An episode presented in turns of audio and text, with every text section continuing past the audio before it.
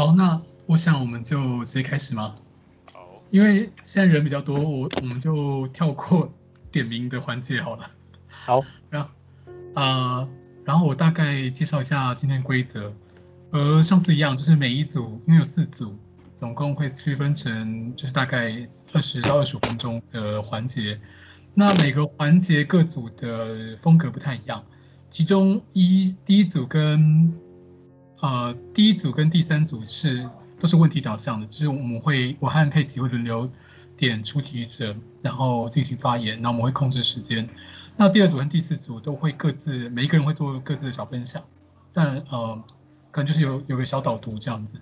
所以那我们直接就从第一组开始好了，那就。麻烦交给第一组的齐、家珍和肖。好，这样听得到吗？对，可以，可以，听得到，听得到。OK，好好，大家好，我是齐。那，哎、欸，我们这主要讲的是天梯跟死果，那我负责的是天梯这个部分。呃，那我觉得作者他还 蛮有趣，他把驾照讲成是，呃，诶、欸，但是细节方面。呃，我比较想注重在考驾照这个部分，就是不知道大家有没有考过驾照？呃，我自己是有考过啦，就大概两年前有考过，那中间发生了蛮多，呃，蛮多事情，可以说是蛮多事情的。那我也想就是请问看大家有没有，对，要分享看看自己的考驾照的经历，或是如果你有知道，呃，其他国家。的，考驾照跟我们哪里不一样？那我会先讲一段自己的故事，这样。好，那，诶、我是之前暑假去，趁着大学暑假去考驾照的。然后去了之后，就是开始上课嘛，然后那个教练就非常非常非常的凶，不知道这是不是台湾的文化特色？其实还蛮常看到，就是大家在讨论驾照的时候，都会说教练很凶。那呃，这真的是非常非常凶，然后不知道他在凶什么，然后我就是有跟诶、朋友讨论过，就决定去把它换掉，哎、欸，就是、欸、没想到其实可以换教练的，然后把教练换掉之后，哎、欸，我就去跟柜台的小姐说我要换教练，她就给我一张投诉单，那我就很开心在那边写，因为 真的是被教到蛮生气的、喔，然后就在那边写的。写完之后就真的有换教练，而且换完之后我就是就是说真的真的教练有差，是真的在凶的就不知道在教什么，但是后来那个好声好气跟你讲就学的蛮快的，而且那个教练他就是都诶、在我们学的差不多之后，他都让学生两个两个一组去练习，然后这点算是还蛮还蛮不错，就是可以有一个伴聊天这样。只是不会有一个，呃，因为教练通常都是年纪会可能差个二三十岁这样子，但是你就会突然有一个年龄相仿的人可以跟你聊天练车什么的，还蛮有趣。好，那就是看有没有人要分享自己的，在考驾训班之类的，还是请主持人帮我点个人。主主持人，哎哎，你说要点。好，对，那或是或是我有没有要分享？哎，等一下，为什么是我？好，我是呃，我点的话就没有为什么喽。好，好，那你说的是汽车驾照还是机车驾照啊？我我看应该是汽车驾照。汽车没有驾训班。我我汽车驾照应该是应该是就蛮简单，很顺利就过了啊。然后跟教练也很聊得来。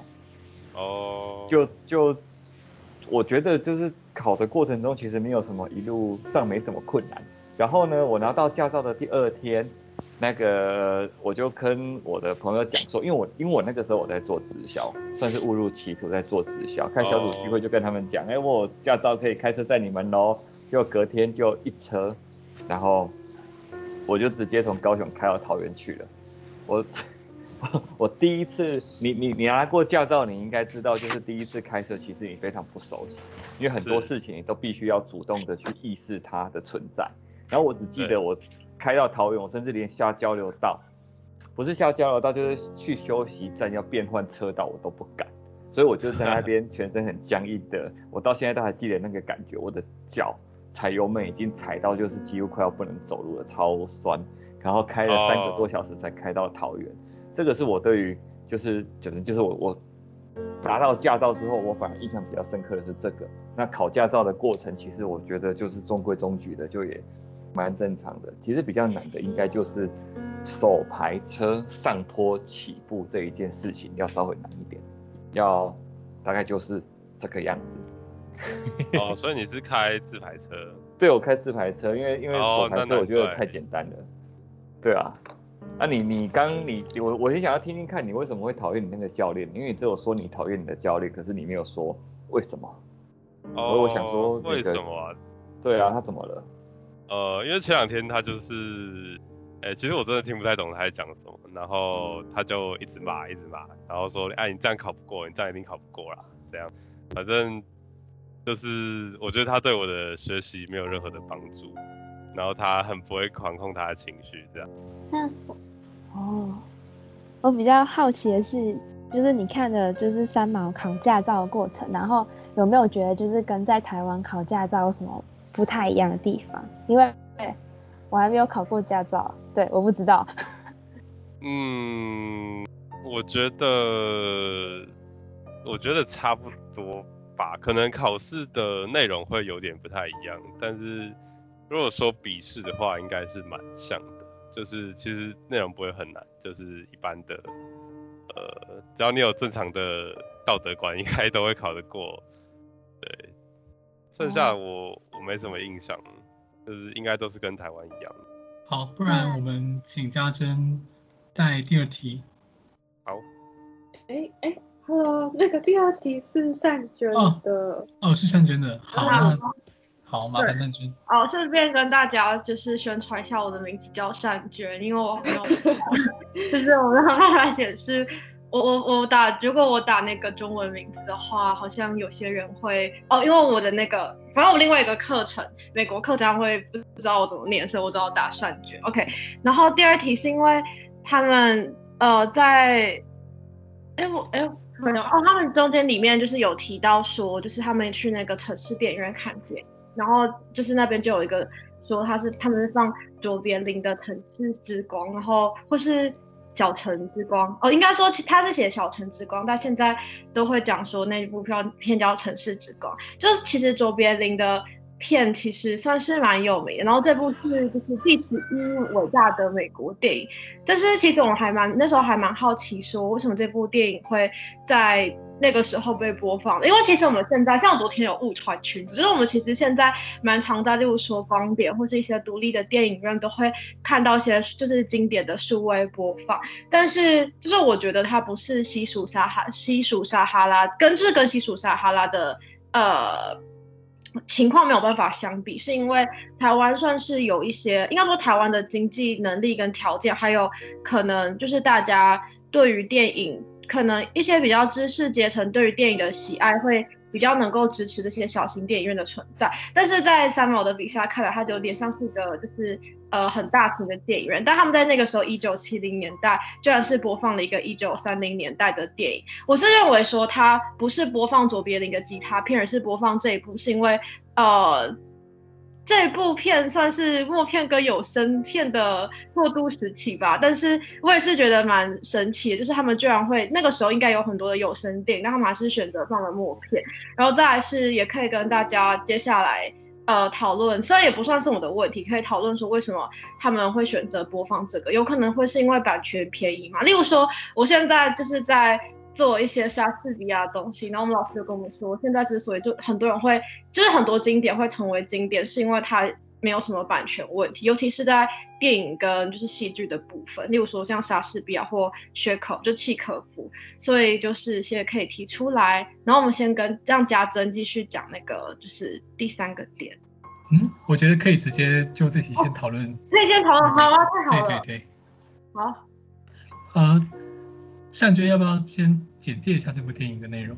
哦，这部电影的话，其实哦，其实这部电影就是基本上就是一个默片，然后是爱情喜剧，就是呃，卓别林他是一个有点像流浪，他是扮演一个流浪汉，然后他们就是路上遇到一个卖花女，然后就跟呃，其实因为我没有我没有对这部电影很熟悉，然后昨天有点就是匆忙我没有看这部电影，但是这大家重点就是有点像是温馨感人的片子吧。好，不知道有没有人可以帮我对这部片做一些补充，然后大概就是这样。那有人有看过这部电影的吗？就是大家。哦，我觉得还可以讨论的一个是，就是大家会不会现在去电影院买那个，就是有点像数位经典重映的票去看？啊，会啊，前阵子很多。嗯，对。嗯，绿洲、海上钢琴师、末代皇帝都有重映。蓝色恐惧。对，超棒。新天堂乐园也有。金敏都全上了、啊哦。对，金敏的都有。嗯。不不过我觉得这一题我们好像很难去探知为什么那个小镇会搬搬呃放一个四十年前的电影。呃，我记得在搭车课里面就有提到说，有一个小兵他好不容易放个假，他宁愿千里迢迢也要正装走去，就只为去镇上电影院，因为电影可能对这些人来说是困在那个荒芜现实那个大漠之中的一个拯拯救的概念吧。好像可以进到另外一个世界，或是透过这个新的视角去去去远方这样子。所以我觉得，呃，与其说为什么是选这部电影，不如说为什么三毛特别提到他去看了一部电影这样子的的描述。因为这在那个那在那个小镇里，在阿雍里，好像就那么一间电影院，然后可能对他来说就是一个呃稀松平常的的生活的译文知识的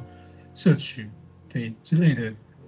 但我我现在比较好奇的是那个小兵的那个部分，因为我觉得那是一个蛮动人的描述，就是他是如何如此这样看重一个，对别人来说可能有些，尤其对三毛三毛来说，他对他来说电影院就就这么近，就是这么容易取得的东西，但是对对那个沙漠兵团里面的小兵来说，就是一个嗯，就是生活上的那个小确幸，但有时候那个小确幸可以拯救他的那种那种程度，这样子。哦，我这边可以做一个补充，就是算是我临时突然间想起，就是，呃，我之前就是在呃上法国电影史的时候，就有我们的老师就说，他就是其实电影对，呃，电影其实不算在美国好莱坞很蓬勃发展之前，它不是一个大众的文化，尤其是在那时候卢米埃兄弟刚开始。做就是那个火车进站的时候，他们其实算是一个非常就是很高社会阶层的人才能看。然后其实我在想，他们可能在那个时候的西属撒哈拉那边，对他们来讲说，电影院毕竟电影有很多的，第一个是版权，然后再是一间电影院的成本，然后等等等等的问题。然后他们可能会觉得那个时候还是属于一个非常高阶的文化吧。而且我如果想，如果它是一九七零年的话。呃，传统经典好莱坞大概在一九六零年达到顶峰左右。我觉得它可以，我觉得他们还是有可能在那个时候西属撒哈拉，如果比美国的发展在慢一点点，它有可能在那个时候还是处于在一个电影还是一个属于高知识，就是高消费阶层，然后去看的那种休闲娱乐活动。对，哦，我本来还在想说可能是管制的问题之类的。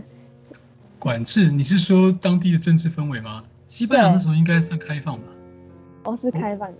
因为已经内战很多年以后了。嗯、不过我想到的是版权确实是一个问题。像我们在看那个《新天堂乐园》，他那个男主角一开始不就是为了要，就是要把母带就从 A 从 A 点送到 B 点，就要骑得要死。但是因为电影很轰动，所以他就变成就是在呃，因为老板又不想多买一个拷贝。所以他必须在上卷就播完后赶快冲去下一个地方，然后这边播下卷，因为他可能啊一部电影会拆成好几好几个底片盒，就是有分上中下之类，就是因为是片长的关系，超过胶卷的长度，所以就是啊的确版权是一个问题。然后我之前看一本书是温德斯谈电影，他谈到了，就温温德斯是德就是德国一个也是一个新就是一个蛮重要的新浪潮时期的导演，然后他。有谈到说他在德国的公路上做一个巡礼，就是他本来是要拍一个纪录片，结果他就就在就是他们主要干道上，就是横跨好几个省那种公路，他就是一啊、公路上有很多的，就是那种很郊区的电影院，那种电影院可能就是给来客给呃过访的旅客看，就是并不是那种啊、呃、商业大城，所以它的片就是非常的有限，然后可能就只有一两部可以选，那可能都是老片，所以变成说他去有点像在探讨这些小店要怎么生存，因为没有客源，那你就不可能买就是当当季的片，所以其实就变成说会有新的文化出现，就可能就专门有这种啊、呃、公路旅客，他就是啊、呃、会为了这个而去走这条公路去巡礼。或者是说，就是否那些啊，可能大卡车司机，或者是就必须要长途奔波在省间奔波这些人，他们就会去这样子的影院，那就要去符合他们的那个想喜欢看的片的片型，就是蛮有趣，因为台湾就比较不可能有这样郊区的电影院。哇，好有趣哦，蛮酷的。好，我觉得今天哎，请请请，我觉得我这边会想到那个。有一本书是那个班雅明，他在讲那个机械时代的艺术作品，他其实就在讲这种差异，就是科技的进步让我们现在取得所谓的艺术品，不管是电影也好，或者是画作也好，就是变得是很泛滥跟很稀松平常的一件事情，但是在过去看。对对对，灵光消失的年代，就是在过去要看到这些艺术作品，或者是看一个电影，是一件很慎重的事情，也是一个很难得的体验。所以在那个时代，大家是会很很认真，然后在那个精神上面也是高度集中，然后非常慎重，像一个仪式性的在做这件事情。但当然，那样子的态度也导致说，我们获得的东西跟他们获得的东西是不一样的。对。就是灵光消失。对对，我想要呼应一下 Leona 这一段，因为刚好我之前呃，就是我我有做过一些，就是几个导演的的想法，呃，有关于谈电影跟电视，像那个呃，不管是温德斯或者是费里尼，意大利导演费里尼，他们都很害怕电影、电影、电视的出现，因为他有点把知识传递以及就像电影艺术平庸化。每个人只要一扭开就可以看到，然后随时随地，然后他离开就离开，就不会受你这个导演在戏院里的控制。他就是他不能精准的控制你得到完整的资讯，然后你可以随便摄取你想要的东西，这点会让知识平庸化。但是在日在日本导演，像我看那个是枝裕和他的书，他其实是他自己本身是电影电视导演出身的，他拍一些纪录片、纪纪录影节目，然后慢慢才走向电影艺术。那他就完全不会担忧，就是电视怎样残害电影。他他认为是可以和解，甚至是可以透过电视让知识的传递更普及、更方便。所以我觉得蛮有蛮有趣，这是完全是价值信仰问题。因为一路走下来，这已经四五十年了。那知识的平庸化在继续持续，但普及化也是继续持续的。这两者之间是对是是并行。我觉得这个观察是是有趣的。那因为我们的我们的资源就是如此丰富，不像阿庸就是。对，你可能光看个电影就要走徒步走沙漠走一小时，就是几乎无法想象，但是又好像可以可以感受到那股渴望，就是人对艺术和启发的渴望是是是这样有力量。那是不是透过一小时的路才去看到那部电影，会对他来说更深刻呢？会比我吃饱了懒散躺在沙发上转开看到的东西，就算是一样东西，那个打击，那个对心灵的启发是不是不一样的？哎，那个哦，好，请。哎，呃，这部分我想要，我刚刚听到那个，呃，你们的分享，我我有点想要分享一件事情，就是说，关于就是阿庸他们这个地方，然后如果要徒步一个小时才可以看到电影这件事情，我觉得我就是这件事情我是很很感同身受的，因为我以前在那个。呃，就是我曾经在一个，我不知道大家知不知道，一个地方叫塔斯马尼亚，它是澳洲一个南边的小岛。然后那时候我刚到那里的时候就没有网络，然后也没有交通工具。然后我记得我那时候要到有网络的地方要走路至少半小时以上。然后一个礼拜只会，呃，就是工作之余的时间，就大概只有两天可以走路到图书馆。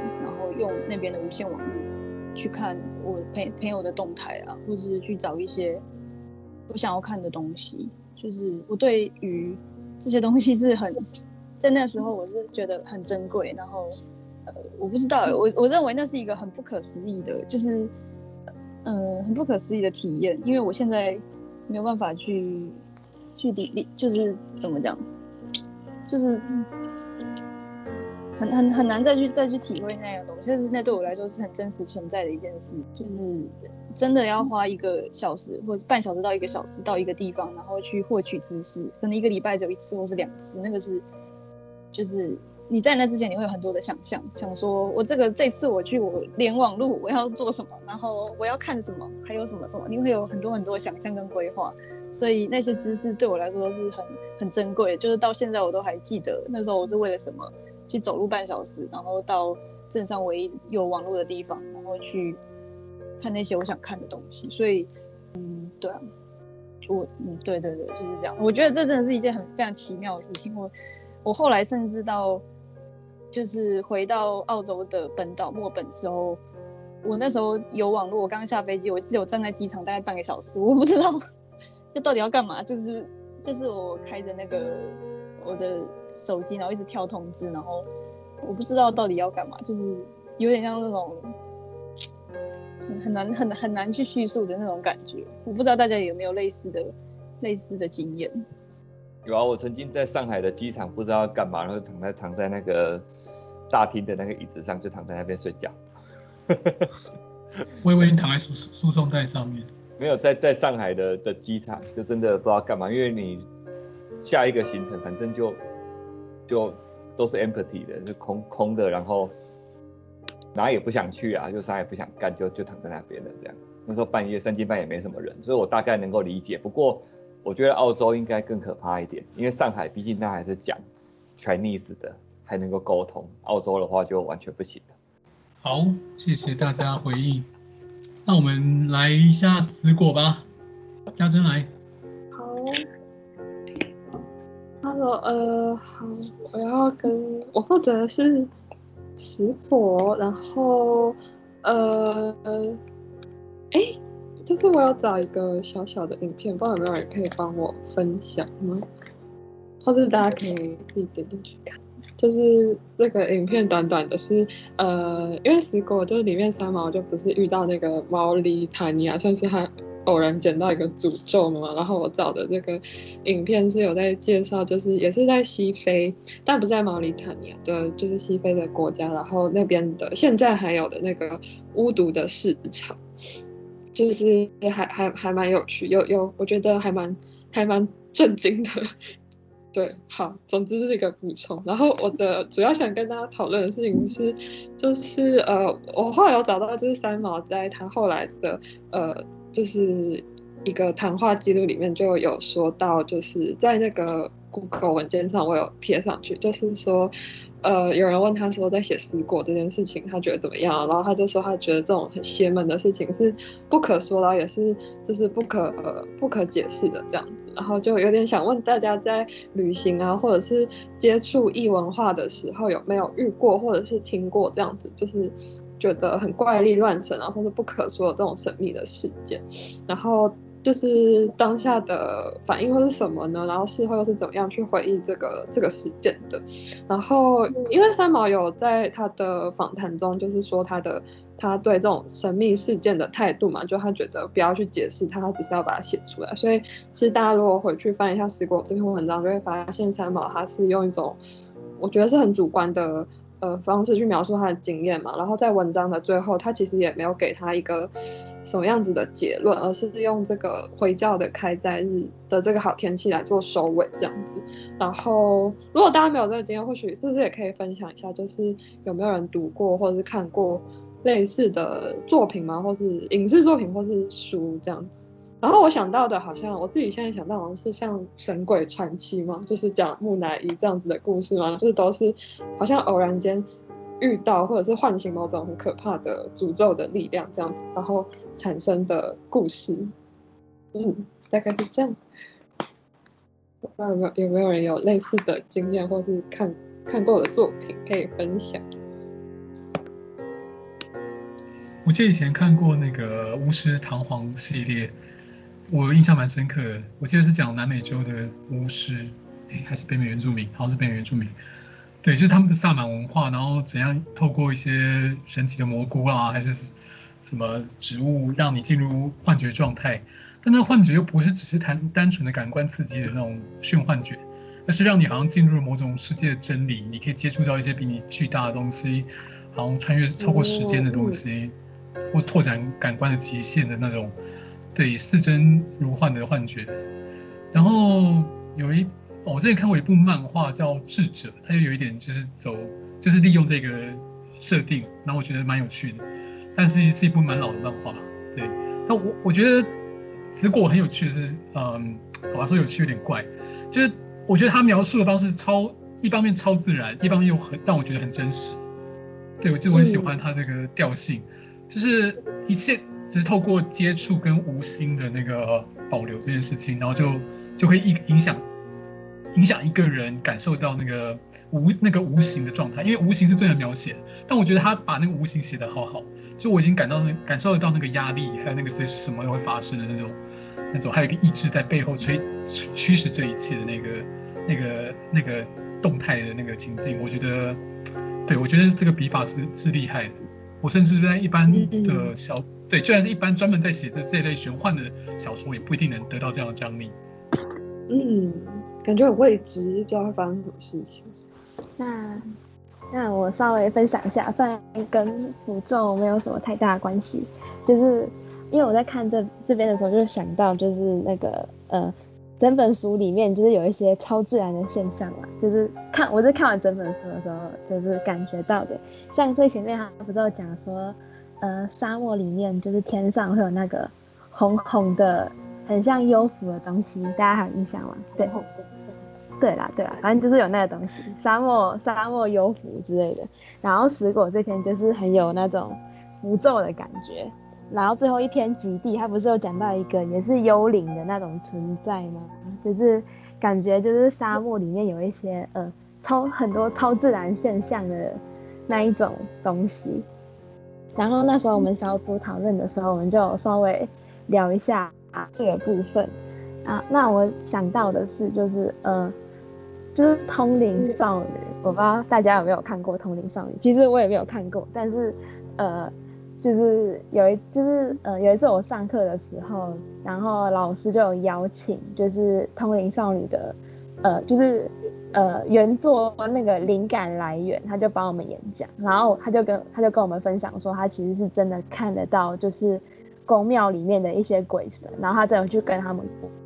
然后。我我就因为我其实以前都没有接触过这方面的东西，然后我觉得说哦，原来这是真的故事这样。还有就是呃，以前我们学校的老师有，有跟我们分享说，他其实是有阴阳眼的，他就有有说他小时候看看到一些鬼怪的一些故事之类的，就是有一些。因为我其实没有看到过，但是我是透过跟别就是别人的对话中，然后去知道说哦，其实世界上有很多就是超灵异的一些事情存在。嗯，因为分享鬼故事的话时间太长了，所以有机会之后再讲。我只是想要分享，就是灵异事件好像真的存在的那种感觉。嗯，好，你看有没有人想要继续讲？好，不然我们就进到第二组的时间。这一组是 Uli、Debbie、Doris 跟许要讲白手起家跟情感婆婆大人。我还有那个泛灵信仰。哦，不好意思。但我很快，我只是想要讲说，就是就是昨天我其实在讨论的时候，把泛灵信仰跟就是多神论会有点搞错。然后，因为我后来就是有查了一下之后，我就发现泛灵信仰他们是。就是相信每个物体都有灵，然后呃，就是反正就是现在原住民都有泛灵信仰。可是另外想要跟大家推荐，就是一个人类学，应该说推荐一本书叫做《医海之人》，然后它是一个人类学的概念，就是关于泛灵信仰跟巫术这种东西。他们有点像是把巫术他们所相信的一个一个物品，然后给具象化，然后去赋予意义。所以其实就是泛灵信仰，他们有点不像是说他们很相信说，应该说他们是透过这种超自然力量，然后在各个文化里面，然后赋予很多东西，就是有一些意义。例如说，反正就是《以海之人》这本书里面有一个东西叫做十字架，然后他们十字架不是就是那种基督脉络下的十字架，可是他们就会把这个十字架当做一个可能是遗体，然后跟一些死亡的意象，然后相信里面有一些神秘力量，然后。对，然后就是这本，然后还有那个非洲的巫术，他们有着跟他一起连接，就是非洲巫术是相信某些骷髅头或是心脏，然后具有一个什么什么的意象，它有点像是一个人类学的概念，就我觉得蛮酷的。对，好，嗯，谢谢。那时间我好像回答，我好像可以快速回应一下，我有萨满朋友跟呃女巫朋友跟就是都是在台湾跟德鲁伊朋友，就是很像在打，我知道，就是就是魔兽啊，对，很像，但是就是他们说是有分，就是如果大家去查 New Age，就是 PTT 也有一个版叫 New Age，他们好像还有里面有分派别。那他们其实都是算是多神或者是泛灵，其实我不太知道他们的细节怎么分，但我朋友是跟我说，有一些是比较重视仪式，有些重视所谓魔法什么的。然后我那个萨满朋友就有帮我，就是带带到海边去做过火祭什么之类的，就是蛮有趣的。然后前阵子在台北其实也有一个就是萨满的那个狂欢节，就是反正我分享一些照片给大家。看好了，那大家可以继续。我就觉得这是呃蛮蛮神奇、蛮蛮有趣的一些。我我不能叫它是新兴宗教，我只能说它是另外一门比较少人知道的宗教。嗯，好，换换人。好，有没有人要继续 扩展这个宇宙？我我想要问一下说，说、嗯、那个萨满的那个。好像是去年吗？是去年吗？是什么时候啊？好想知道哦。那个去年不是今年吧？是去年吗？所以所以可那到到底都是在干嘛？就是他们那个整个祭典，还是说他们的祭典？可是我的萨满朋友说，他们他有很多萨满界的朋友都很生气，因为他觉得就是来的人其实不是纯萨满，有混了很多。呃，像女巫的东西啦，等等，然后还有一些就是他觉得很商业化的东西，就其实不是他们的大满，所以他就觉得很乱七八糟啊。有些就是跟我一样，就是觉得啊很很有趣，就都接触看看这样子。嗯、呃，有比较详细一点的那个资讯还是什么连接可以？你知道蛮蛮很有蛮有兴趣的，很想知道到到底是在发生什么事情，在那个时候。就是，譬如说，他会说什么？他们有所谓是东西南北会各有一种动物去做那个，就是我记得好像有美洲豹，然后有蛇跟什么，然后就各各自代表，就是有一个精神的，就是一个一个象征。然后他们就是包括会做冥想，会做什么等等啊。我我还是找图好了。我我现在的想象比较像是他们好像可能坐在，因为在台湾举办的话，可能是坐在花莲还是就是花东那边的海边，然后就是一堆人，然后围着那个火啊火火火柱这样子，然后可能坐在那边冥想还是什么的，可能会喝一些他们自己酿的酒。我现在想象比较比较像是这个样子，但我还是觉得他们应该比较丰富一点，所以很想知道那时候到底发生了什么事。其实未必有那么多东西，譬如说他，你可以带一个沙铃，或者带去捡一点漂流木就可以了，未必要穿什么东西，就是看你有没有很重。然后他们其实主要就是，我我觉得要看你有没有很仪式，就是每一个派别好像也不太一样这样子。然后有一些是很看重像蜡烛，然后会摆一个祭坛。然后，譬如说他们会说，像去年说南方的什么风很丰盛，他就说很难得，然后就问我要不要来做一下什么什么，反正我没有听懂过。然后对不起，然后好，我觉得很很很酷，那 没关系，我我我我我的好奇到这里为止。我们的神秘学博览会可以之后再加开，然后我们先进到下一题。来，第二组，麻烦你们。哦，刚好就是物理，你们要怎么进行呢？呃呃，我我我先开始好了，就是我其实对这个，呃，我没有什么特别的，我其实想了很久，然后我对于这本就是这三毛写的这一本书，没有什么真的觉得可以，呃，对不起哦，我讲比较直接一点，我觉得比较没有什么可以，我在这几篇里面觉得没有什么可以比较值得探讨的地方，然后我觉得比较，所以。就是我觉得比较可以探讨的，可能是就是关于那个婆媳问题延伸至人际关系的解决办法。就是呃，怎么说？我自己在想象这件事情的时候，因为他不是面对于那个面对到那个婆媳问题的时候，他不是三毛就是一直表现出一种毕恭毕敬啊，还是就是呃，就是感觉很像梳梳那个狮子的毛的那种感觉这样子。但是我觉得说，如果我自己的想法是，我在想象这一段关系的时候，我自己的想法是，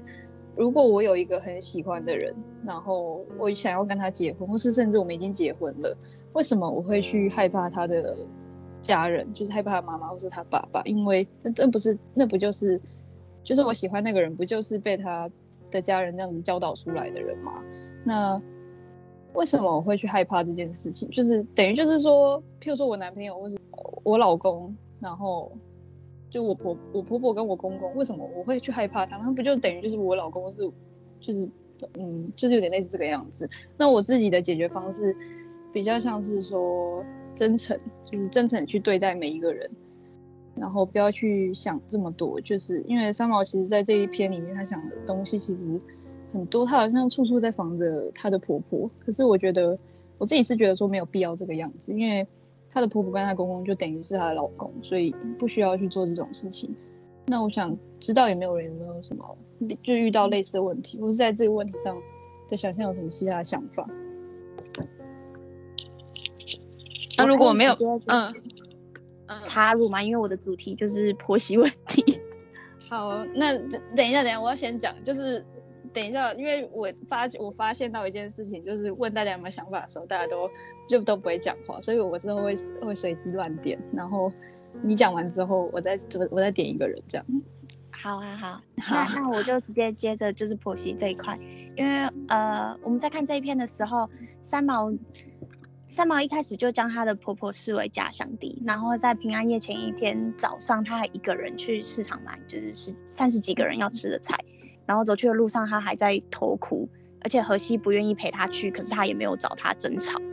然后呃，她她的心态是她觉得圣诞节是只有一年一次，她只要辛苦这一次，然后她可以换到就是一整年都敬爱她的荷西，可是平安夜结束之后，她还是没有办法就是。恢复自由，想要去找他的朋友或什么都不行，他还是一样被留在荷西的家里面。然后他们都用就是一种非常情绪勒索的方式，然后再跟他对话。后来三毛累了，跟她老公抱怨，结果她老公居然说，就是他们这么爱你，爱到我都很意外。然后结果你居然这么讲他们，你真是没良心的女人。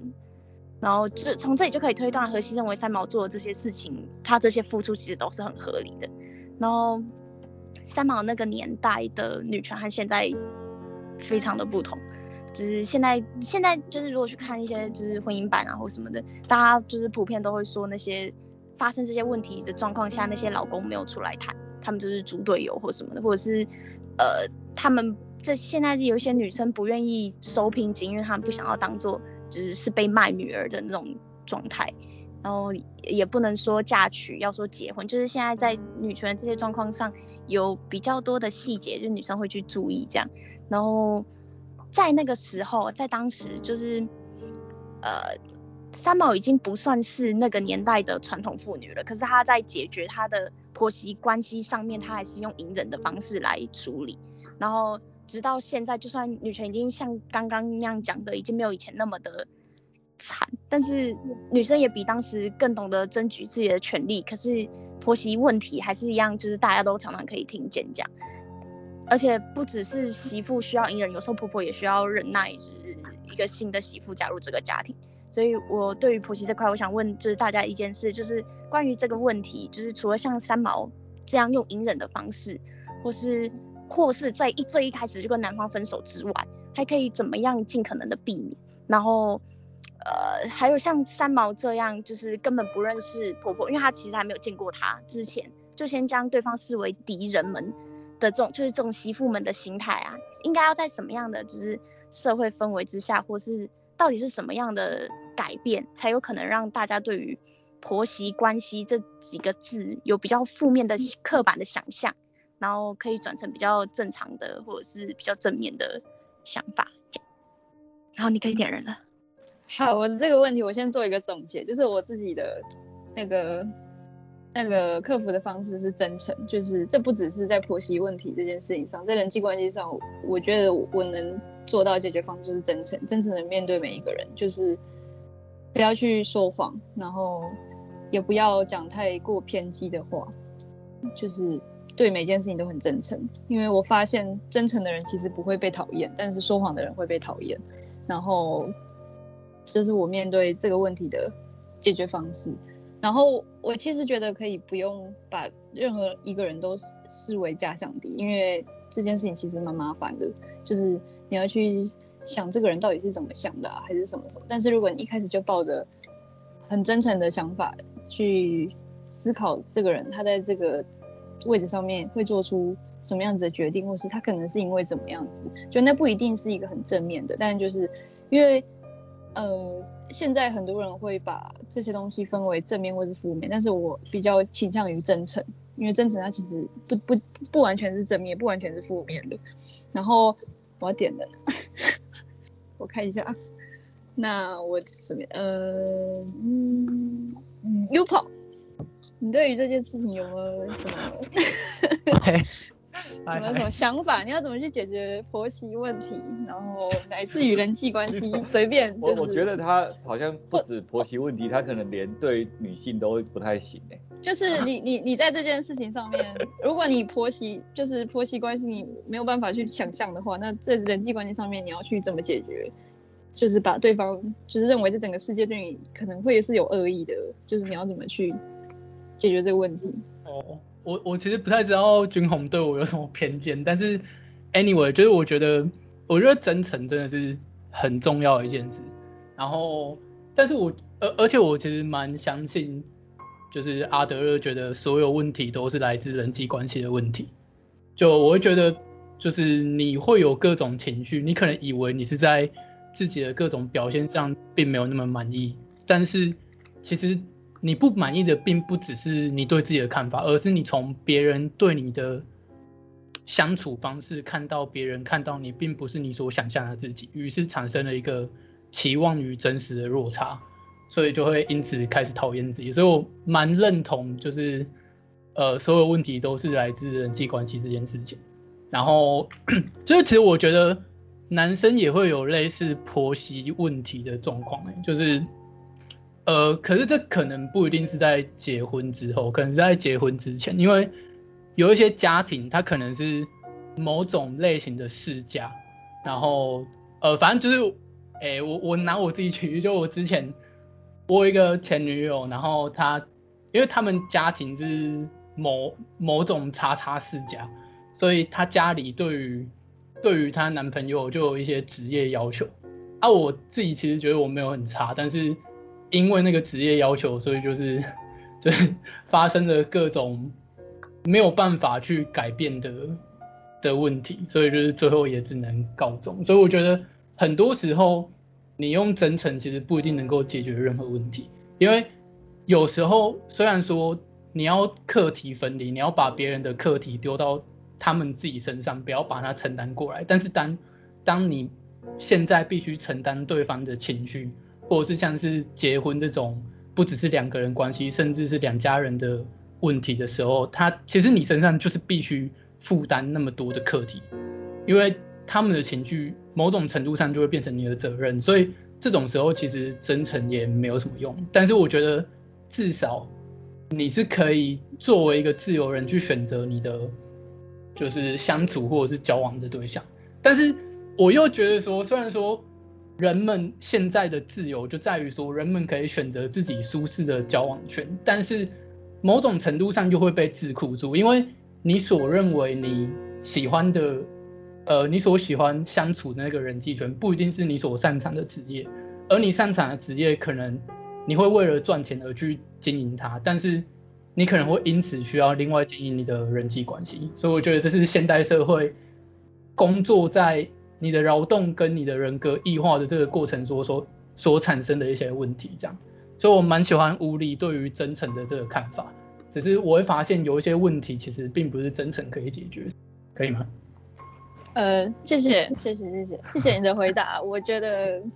对，像你说的这样子完全没错，因为我其实也没有什么什么婆媳婆媳问题，那都是我想象出来的。然后我其实真诚这个讲法比较多是在人际关系上面，就是我认为跟朋友或是跟身边的人，就是一直要真诚的话，别人都不太会去呃，怎么讲，给你一些很负面的回复。所以，对对对对对，我在婆媳问题这件事情上面没有什么，的确没什么经验。然后接下来交给主持人，谢谢。哎，这组应该还有许跟 Doris，你们嗯有没有这这组有要想要讨论的事物吗？哎，两位在吗？在，在。好，那交还给你们。好，那我是许，然后我就是看了《白手起家》之后，我觉得可以讨论的地方是。三毛和荷西来到撒哈拉生活这件事情，其中他们两个人对于撒哈拉撒撒哈拉的生活，其中梦想和现实的占比有多少？那其实三毛他自己有说，撒哈拉对他来说是前世的乡愁。那我觉得这就说明了撒三毛对撒哈拉抱有很大的憧憬跟美梦，因为如果是故乡的话，大家应该都是会还蛮喜欢的。很有声音，声音好像断了哦。呃，是，不好意思，是断线了吗？对。好，不然 Doris，你可以先开你的题目吗？我们等下许如果回来的话再继续。那呃，其实我也是想要针对白手起呃白手成家这一篇做，呃，因为刚刚许就有提到三毛之所以想要去撒哈拉这个地方，他就是看到了呃国家地理杂志的那一个。文章就出现了一种不能解释、属于前世回忆似的乡愁，然后他也提到，就是说可能会有一些人，甚至是我们现就是后来或是现代人，会对他的这种行为解释成是向往沙漠，或是看破红尘啊、自我追逐这件事情，他觉得这都不是很正确的看法。那我就在想说，其实我们很多时候都会为一些，嗯，不论是行为啊，或者是很多的事物，硬要去冠上一个说法或是一个意义，好像没有意义，我们就不知道为什么要去做这件事情，或是，嗯，好像没有必要一定要去做，就是对于意义，就是现代人对于意义的这件事情的一个追求，然后。呃，其实有句话就是说，就是当你用某种方式去诠释对方的时候，就是你也是在支配对方。我觉得大家可能在寻找意义的这个过程中，可能就是害怕那种不能控制跟失去支配的那种无助感。我觉得可能是有一种这种感觉在里面，然后。呃，然后还有，我就觉得意义这件事情好像跟科技是有一点关系的，因为当科技开始，呃，像之前，呃，他其实就希望用一种验证的方式去让你看到，但是就演变成到现在，其实现在很多的一些价值观是跟计算有关。是跟共识有关，而计算跟共识这件事情是跟科技有关的。那当我们在看可能一个画作或是一个摄影作品的时候，我们会希望知道，哎，这张画作或是这张摄影作品是在说什么？我们希望知道的是它原本，我们期待它有一个本真可以让我们知道，我们希望知道的是那个意义是什么，所以我们可能有导览员。然后导览员会告诉我们，哎，这张画、这张图是在说什么样的故事？然后，呃，就想提的一点是关于可能无聊摄影，或是只要跟现代主义挂钩的一些文学、电影或是摄影，他们其实都是，嗯，相反现代的，他们是可能反对一些以意义。意义中心为主的一种观看，所以可能当我们在看这些现代的现代的作品的时候，我们会不可能很多人就会说，我不知道大家有没有这样的经验，或是身边人有这样的经验，会说，哎，我不知道他在画什么，我不知道他在拍什么啊，这样子也可以是一个作品哦，什么意思？这样子，但是跟现代主义挂钩的这些东西，可能他就是在反对这种意义为主的一种观看，就希望回到一种单纯的观看这件事情。所以我在文件上面就放了两张两张照片，就让大家看一下。它其实还蛮无聊的，它没有所谓的故事性，它就是让你看。就是让你回到一个很单纯的观看跟体验，这样。然后，呃，因为最近看了一部电影叫做《游牧人生》，然后我觉得跟这篇文章其实可以一起做讨论。因为，呃，我想先讲一下，就是因为关于在导导读这件事情。就是我们在追求意义这件事情，我前阵子看到了一篇文章，是在说，就是《楚门的世界》的编剧他收到一封影迷的信，上面写说，呃，谢谢你，因为我知道这是一部关于反堕胎的电影。楚门是一个胎儿，那么他在很像子宫的海洋里面起航，然后选择逃离，然后那个编剧收到这份这封信之后就说，哎。是听起来很美，可是完全搞错方向。可是我很喜欢人们在作品之中看到我没看见的东西。我觉得这也跟就是意义的找寻这件事情有一个可以讨论的方向这样子。然后再回到《游牧人生》这部电影里面的话，它其实也是在讲一个一个家的一个家的概念。比如说，里面就有一句话是在问一个问句，说家是一个名字，还是你心里的归属？那三毛他们来到沙漠这个地方，其实他们以国籍或是嗯，他们原生地原生的那个根来讲，他们他们其实是异乡人，他们其实对这里来说，他们就是一个异乡人。那这里算不算是他们的一个家呢？如果以归属来说的话。这里好像就是他们的家，然后最后我想以就是电影最后的那个话来做，这样子 才做有个总结，就是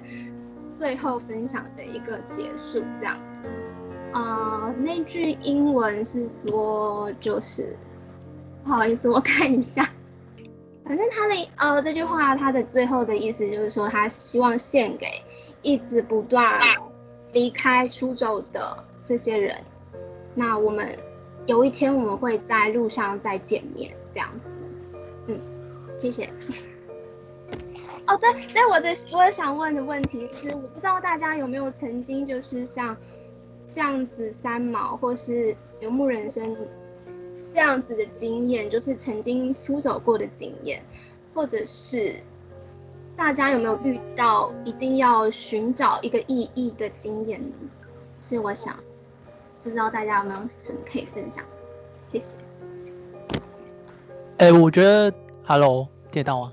请说。就我觉得，就是蛮有趣的是，Doris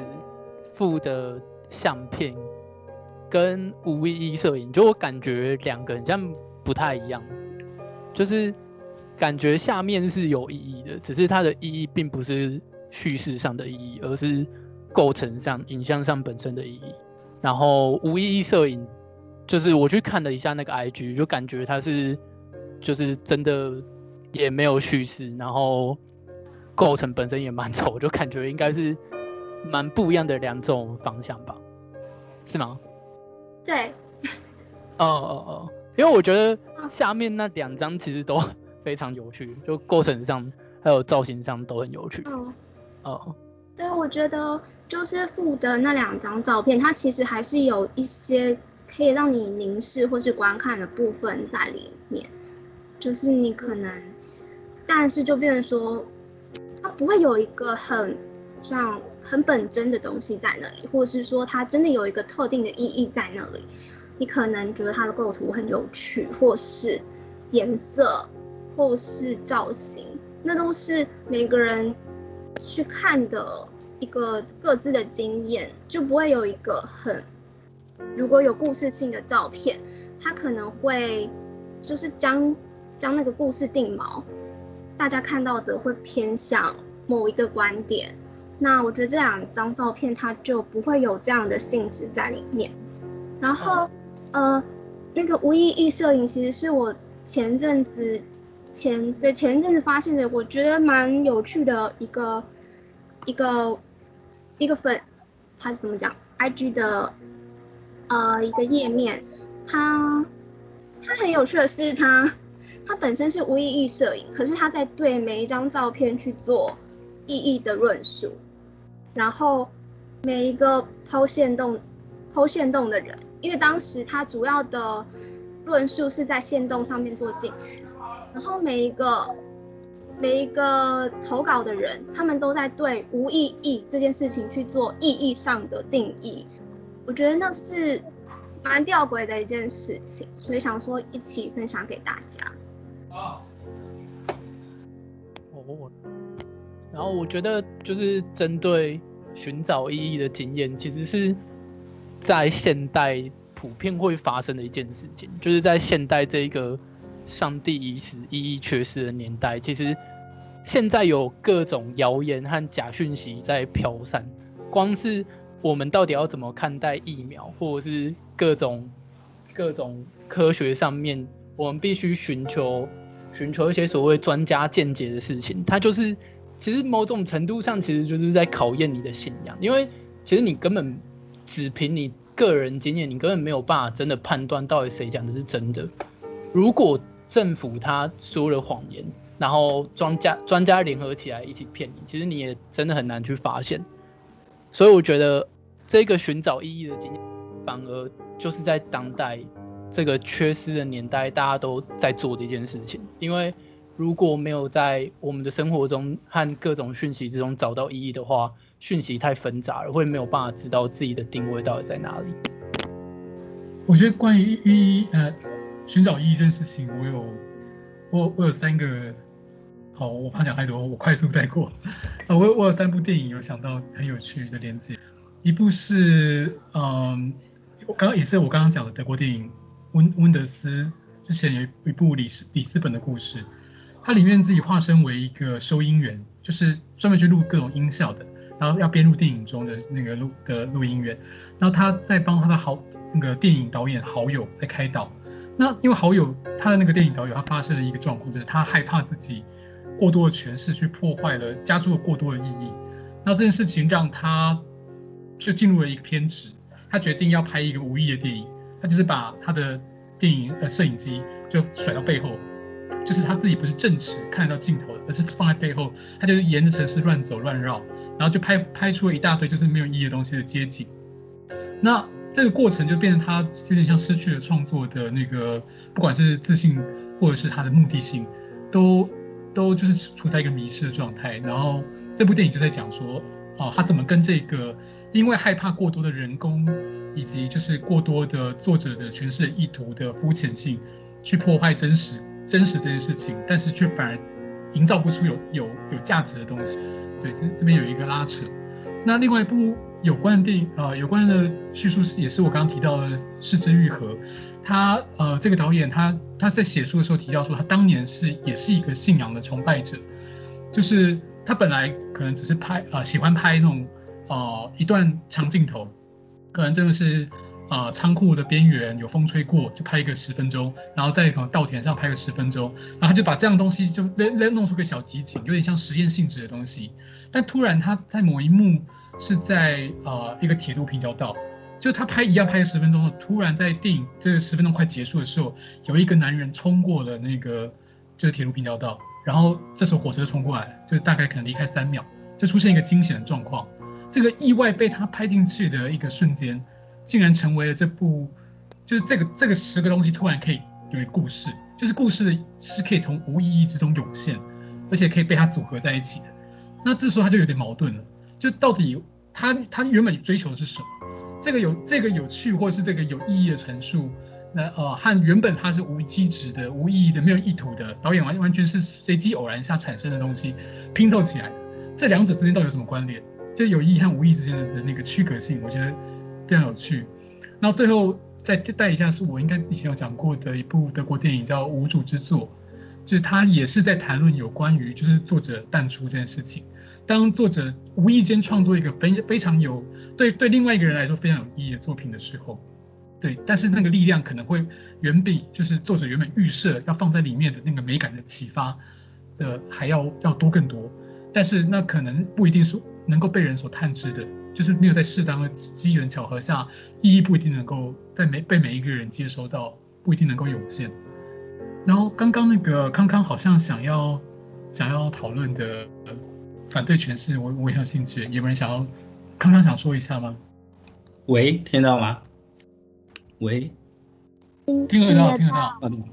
就我觉得刚刚，诶，我 好像还不太认识大家。刚刚分享者讲的有点像这个反对阐释说的，但是如果是以一个观看者来说，嗯，不一定他是。到底有没有意义或者是什么？可能是用其他的其他的东西来体现，譬如说他可能有一些诶情情绪上的感动或者是什么，那个东西其实有些是用文字没有办法诉说的，大概是这样。那那那个摄影的部分，就是因为以前的摄影比较多是嗯具有编排性的，那那之后的摄影有可能是比较。不注重嗯构图或者是什么，有点像你我刚刚看一下那个无意义摄影，就有点像那种现在摄影的那种感觉，就是像像我们手机如果变成按到拍照，然后啪啪啪这样拍的那种那种感觉。那到底有那到底有没有意义？是我觉得其实好像不是不是太重要的事情。我我的论文我的论文是写写粉热体的空间与权利，但是还没写写完，还没写出来。好，好，那分享到这边。谢谢。现在是要还还给谁？那有没有人想要接着 Doris 的话题呢？如果没有的话，那我们进到，哎，许回来了吗？许要不要讲完你刚刚有关白手起家的想法？我回来了，前面有听到吗？呃，你刚刚好像断在一个。谈到蛮强，谈到谈到那个，哎，我忘掉说了，不好意思。而且还是我很快的带过。好，好，那我觉得可以讨论的地方就是三毛跟荷西来到撒哈拉沙漠生活这件事情，梦想和现实的占比。那三毛说他撒哈拉是对他来说是前世乡愁，所以我认为撒哈拉对三毛来说是一个很大的憧憬跟美梦。反之，荷西是认为自己要追逐，呃，要追逐三毛，而且阻止不了三毛，所以才去撒哈拉工作。那我觉得这两者的对比很有趣。那三毛跟荷西在这篇章里面有自制家具啊，然后之后他们在撒哈拉结婚，最后和邻居有一些相处。那我觉得蛮关键的一点是，我自己主认为主观认为蛮关键一点是，三毛说他绝对绝对不住进高级公寓，他要一直住在坟场区这件事情，我很喜欢三毛在。呃，撒哈拉沙漠生活之后，就是牵扯那么多现实之后，喂，咦，喂，我刚我刚以为断线了，吓我一跳，没 事没事，有有有有，我们这边听得到，好，请继续。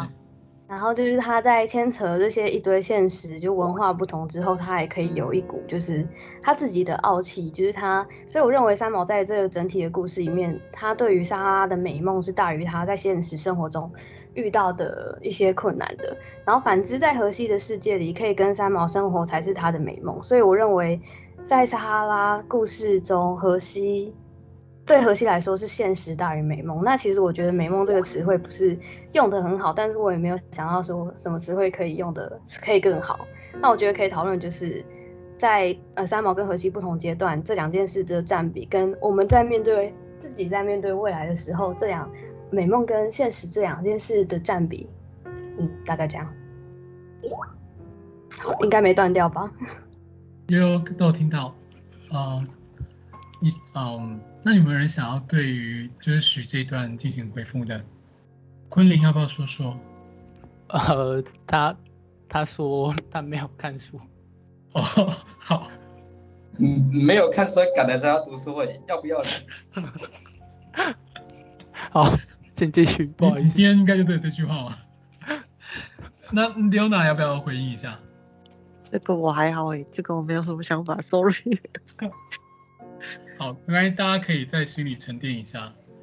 我觉得，我觉得关于美梦与现实，其实整本书就是我们上次有提到虚构成分到底有多多，就可以算是同样的话题。然后，甚至到后面第三组、第四组故事，我觉得后面的故事超级有戏剧张力，就甚至会怀疑到底是不是真的。然后这个部分可能可以到后面继续讨论。好，不然我们先进到下一第三组，是由我君宏、Morris 跟佩奇来进行带领。那这一组我们应该也是以问题导向的方式，我们轮流会可能就是选一个题目进行讨论。那我照顺序的话，我先开始好了。那我想延续上一次未完的问题，我上次原本是这样写了，但我后来想法是有点改变。我先提一下啊。书中呈现了某种恶土之中的负面民族习性，即使未曾大力批判挞伐，却也隐然存着某种蛮夷之别的意味。这和现代许多具有香格里拉情节的作品所呈现出来的文明之外的秘境氛围，有着很大的差异。主要是看到像三毛身边那些缺乏诚信、团体互助精神和不对等的交人际交流态度的那些刁民。对，就会和啊、呃，可能以前读的，不管啊、呃、小时候看《与狼共舞》啊，还是之前的电影《不单是教室》，或是我看啊、呃、有关尼泊尔的书啊、呃《三杯三杯茶》，里面提呈现的那种香格里拉的情，就是好像文明人都会希望把一个嗯有一个精神崇高的信仰，可以脱离物质文明的，然后寄宿在某一个我们想象中的民族的模样里面。就但在三毛的作品的这本书的前半段。我比较就是没有看到，看到都是负面的东西，所以我当初就会想说，嗯，就是比起那种文明人用很仰慕、敬仰的、呃羡慕、敬仰的目光去看待这种高贵的野蛮人的这种角度，那其实是相反的。那我觉得有很多东西可以讨论，到底这是来自观者心态的不同，还是是不同文化之间的历史脉络本来就没有可可通性和共通性跟可比性，还是说其实？呃，真相就是像三毛观察到这样，没有这么多美美好善念，那些只是我们文明人为了化解一种优越或是负疚负对于优越的负疚感而美化。对，不过我看了后半段后，我我就是我觉得想法有有点不一样。嗯、就是经过了后半段的阅读历程，我觉得三毛已经展现他自己眼中展那个观察到的的这些异族，其实是也比我们一开始看的更多元的。他不是全部都是那个样那个那个样貌。就就算有这种不知感恩、态度傲慢的撒哈拉威的居邻居，但同时也有像啊《沙哭泣的骆驼》里面奥菲鲁阿的那些家人，像亚奴，或是搭车客里面那些啊非常感激他的这些旅客，这样子真心待人的这些异邦人，就是他们虽然物质匮乏，但确实展现了心灵富足的部分。所以其实说穿了，就是组成、呃、这些异族他们的组成也是跟我们一样多元的，并没有不同。所以也许这还是。观看世界的正确方式，就是没有所谓的应该要美化，或者是应该要揭揭蔽、揭丑这两种，都都不是正确的方式。所以就是我又回到了，我觉得三毛的观点是有它的客观性和中立性的。当然，啊、虽然偶尔会有出现偏颇的描述，但是我觉得他已经算是一个，对，算是一个中立的观察者。就是回到我上我说上一次的对的的那个想法这样。所以我这次想要问大家的问题是，嗯，就是。你在自己的旅程经验中，曾经用过什么样的期待去和异文化接触呢？或者是更核心的一个问题是，为什么我们要去远方？为什么要去看远方的事物？那有没有有没有人对这个这几个问题有一些想法，或是对哦、呃、这几篇就是搭错车啊搭搭客车，对这这篇有一些想法？这样子，我回你，豆豆，我我其实我贴了一段那个忧郁的热带。但是我有小小截录，要不然真的太长。就是我上一次你提到那个价值相对主义跟主义的时候，我就在想这一段，就是呃，李维史托的那个忧郁的热带。先说我自己很喜欢这一本书。那就像你讲的，就是我们一般对于异族的想象，很多是一种很崇高的，就是觉得啊，他们崇尚自然，他们注重灵性，他们注重跟自然的和谐，爱护自然。然后我们就是那种把把所谓的文明当成油菜花一样的，把所有的奇异性全部割掉、割掉、割掉的那种所谓文明人，所以就会期期待说。见到一个互助的民族，一个有爱的民族，单纯可爱的那个野蛮人。那像我在看《忧郁的热带雨》里面，我就觉得很有意思的是，譬如说他有一段他在讲有一个异族人，他们是反自然，他们讨厌他在自己的身上有很多很多的。纹身跟刺青，因为他们讨厌看到自己裸露的皮肤，把一切自然的东西都看成是丑恶，甚至他们不生小孩，他们的下一代都是靠抢来的，因为因为他不愿意，就是就是所有的反自然的事情，他们都崇尚就对了，就是反正很有很有趣，就是所谓的那个野蛮这件。事情也许所谓高尚的野蛮，也许跟我们想象的，就是其实是有很多元的样貌，就是不完全是想象中那个样子。这是第一个。第二个事情是李维史陀，他其实有一段他在讲，就是呃，就是文明这件事情，大家其实很多时候是为了要走到另外一个地方去，去获得权利。所谓获得权利，是我在我的社会。规范之下，我是没有办法去松动这个社会阶级的，所以我为了要去拿到那个话语权，让大家愿意听我说话，我就要有一些跟大家不同的经历。当我有那些跟大家不同的经历以后，大家就会听我说。所以如果说我去一个壮游，我去哪里哪里。游玩，或者是去一个异地，那回来以后，我就可以打破原本的阶层。即便我很年轻，即便我很怎么样，但是我因为有了这个跟大家不一样的经验，所以我我我就变成变成特别，我就离开了原本的旧的阶层。这是第二个，第三个，我觉得这本书很有意思的地方是，他提到一件事情，就是我们很多时候在。呃，去看到别的文化的时候，都会觉得说，我们应该要尊重那个文化脉络。就像是后面后面，呃，我自己是负责亚奴的那那一篇，它里面有提到说，嗯、呃，就是有有些人会觉得说。啊、呃，那是他们的文化，譬如说河西或者什么，就会希望他不要去管。其实我很多时候也会为三毛就是捏一把冷汗，因为他其实介入了很多，也带入了他很多他自己的价值观，所以很多人就会觉得说，啊，你你你是不是太多事了等等。可是呃，像呃我自己很喜欢李维斯托的一段一段是，他认为说，如果你自己。的价值观是在自己的文化里面，你可以批评你的文化，你批评你的社会，觉得像贫穷等等的暴力等等的是应该被挞伐的。但是你你到了一个异文化以后，却戴上了另外一个墨镜，就因为它是一个异文化，所以你就可以放掉你这些认原本认定善或恶的那个价值。那你凭什么回到你自己的价值呃自己的文化里面的时候，还去批评你自己的文化，还去说我的文化有需要改正的地方？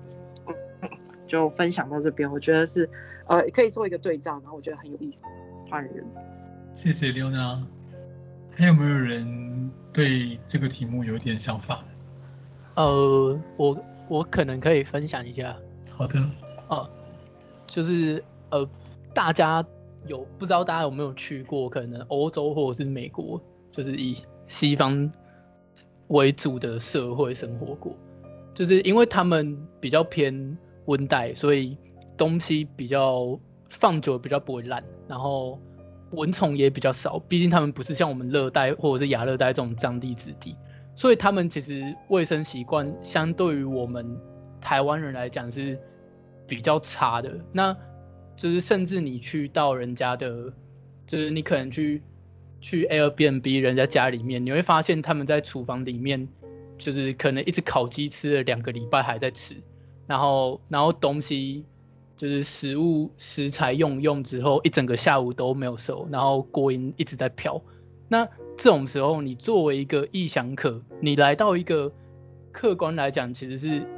呃比台湾还要开发的地方，那文明上可能也会被说是比台湾还要更先进的地方。但是你看到他们的卫生环境，你作为一个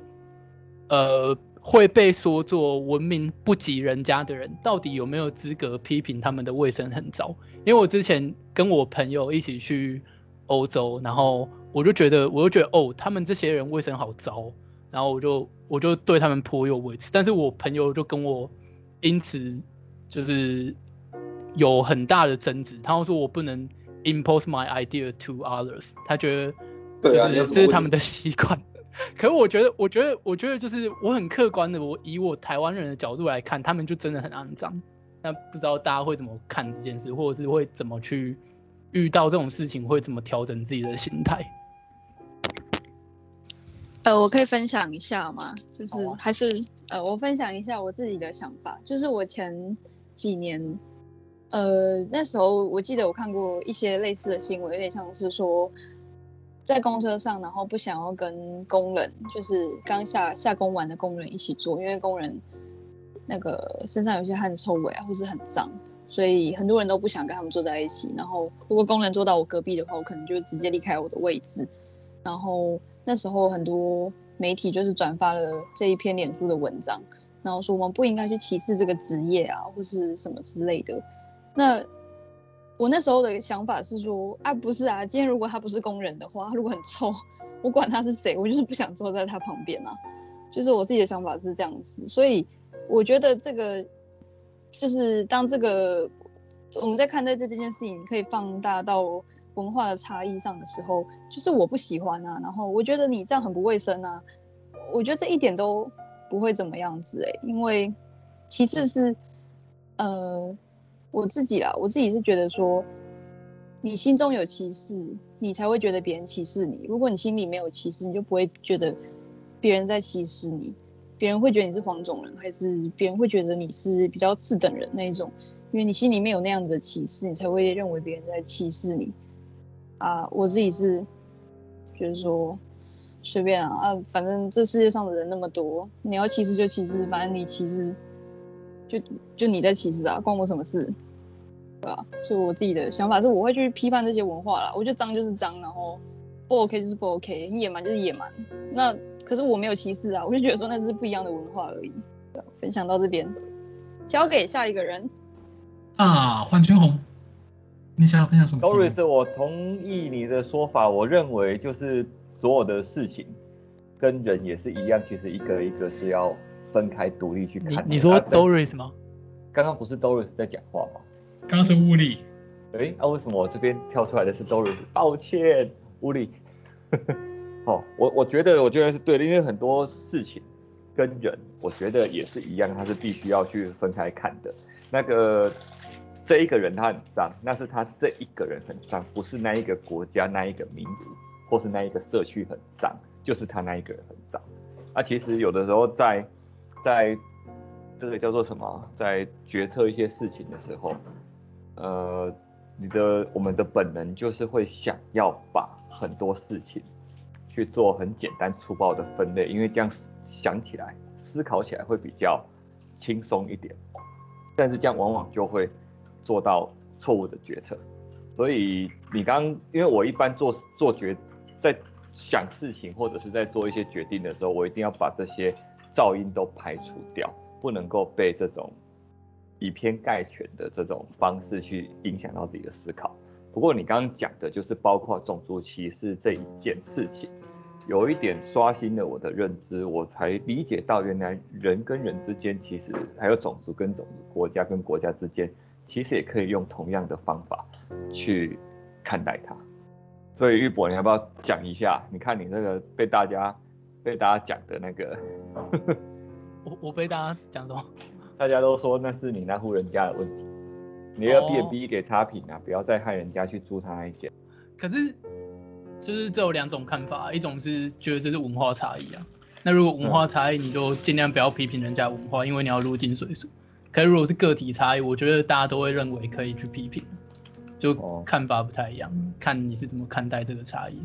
但是我我觉得应该是普遍，真的他们的卫生习惯真的比较没有那么好啊，因为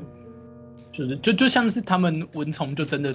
就也真的没什么蚊虫，所以东西放久一点可能是某种习惯。就就听说法国人好像会有香水，是因为他们不喜欢洗澡，所以才会。哦哦，对啊对啊，就是以前香水大国洗澡水。你就会变香水大国，因为他们都不洗澡，所以身体很臭，然后就会发展香水。我想拉回一下三毛的部分，因为其实我觉得跟刚刚讨论是有关联的。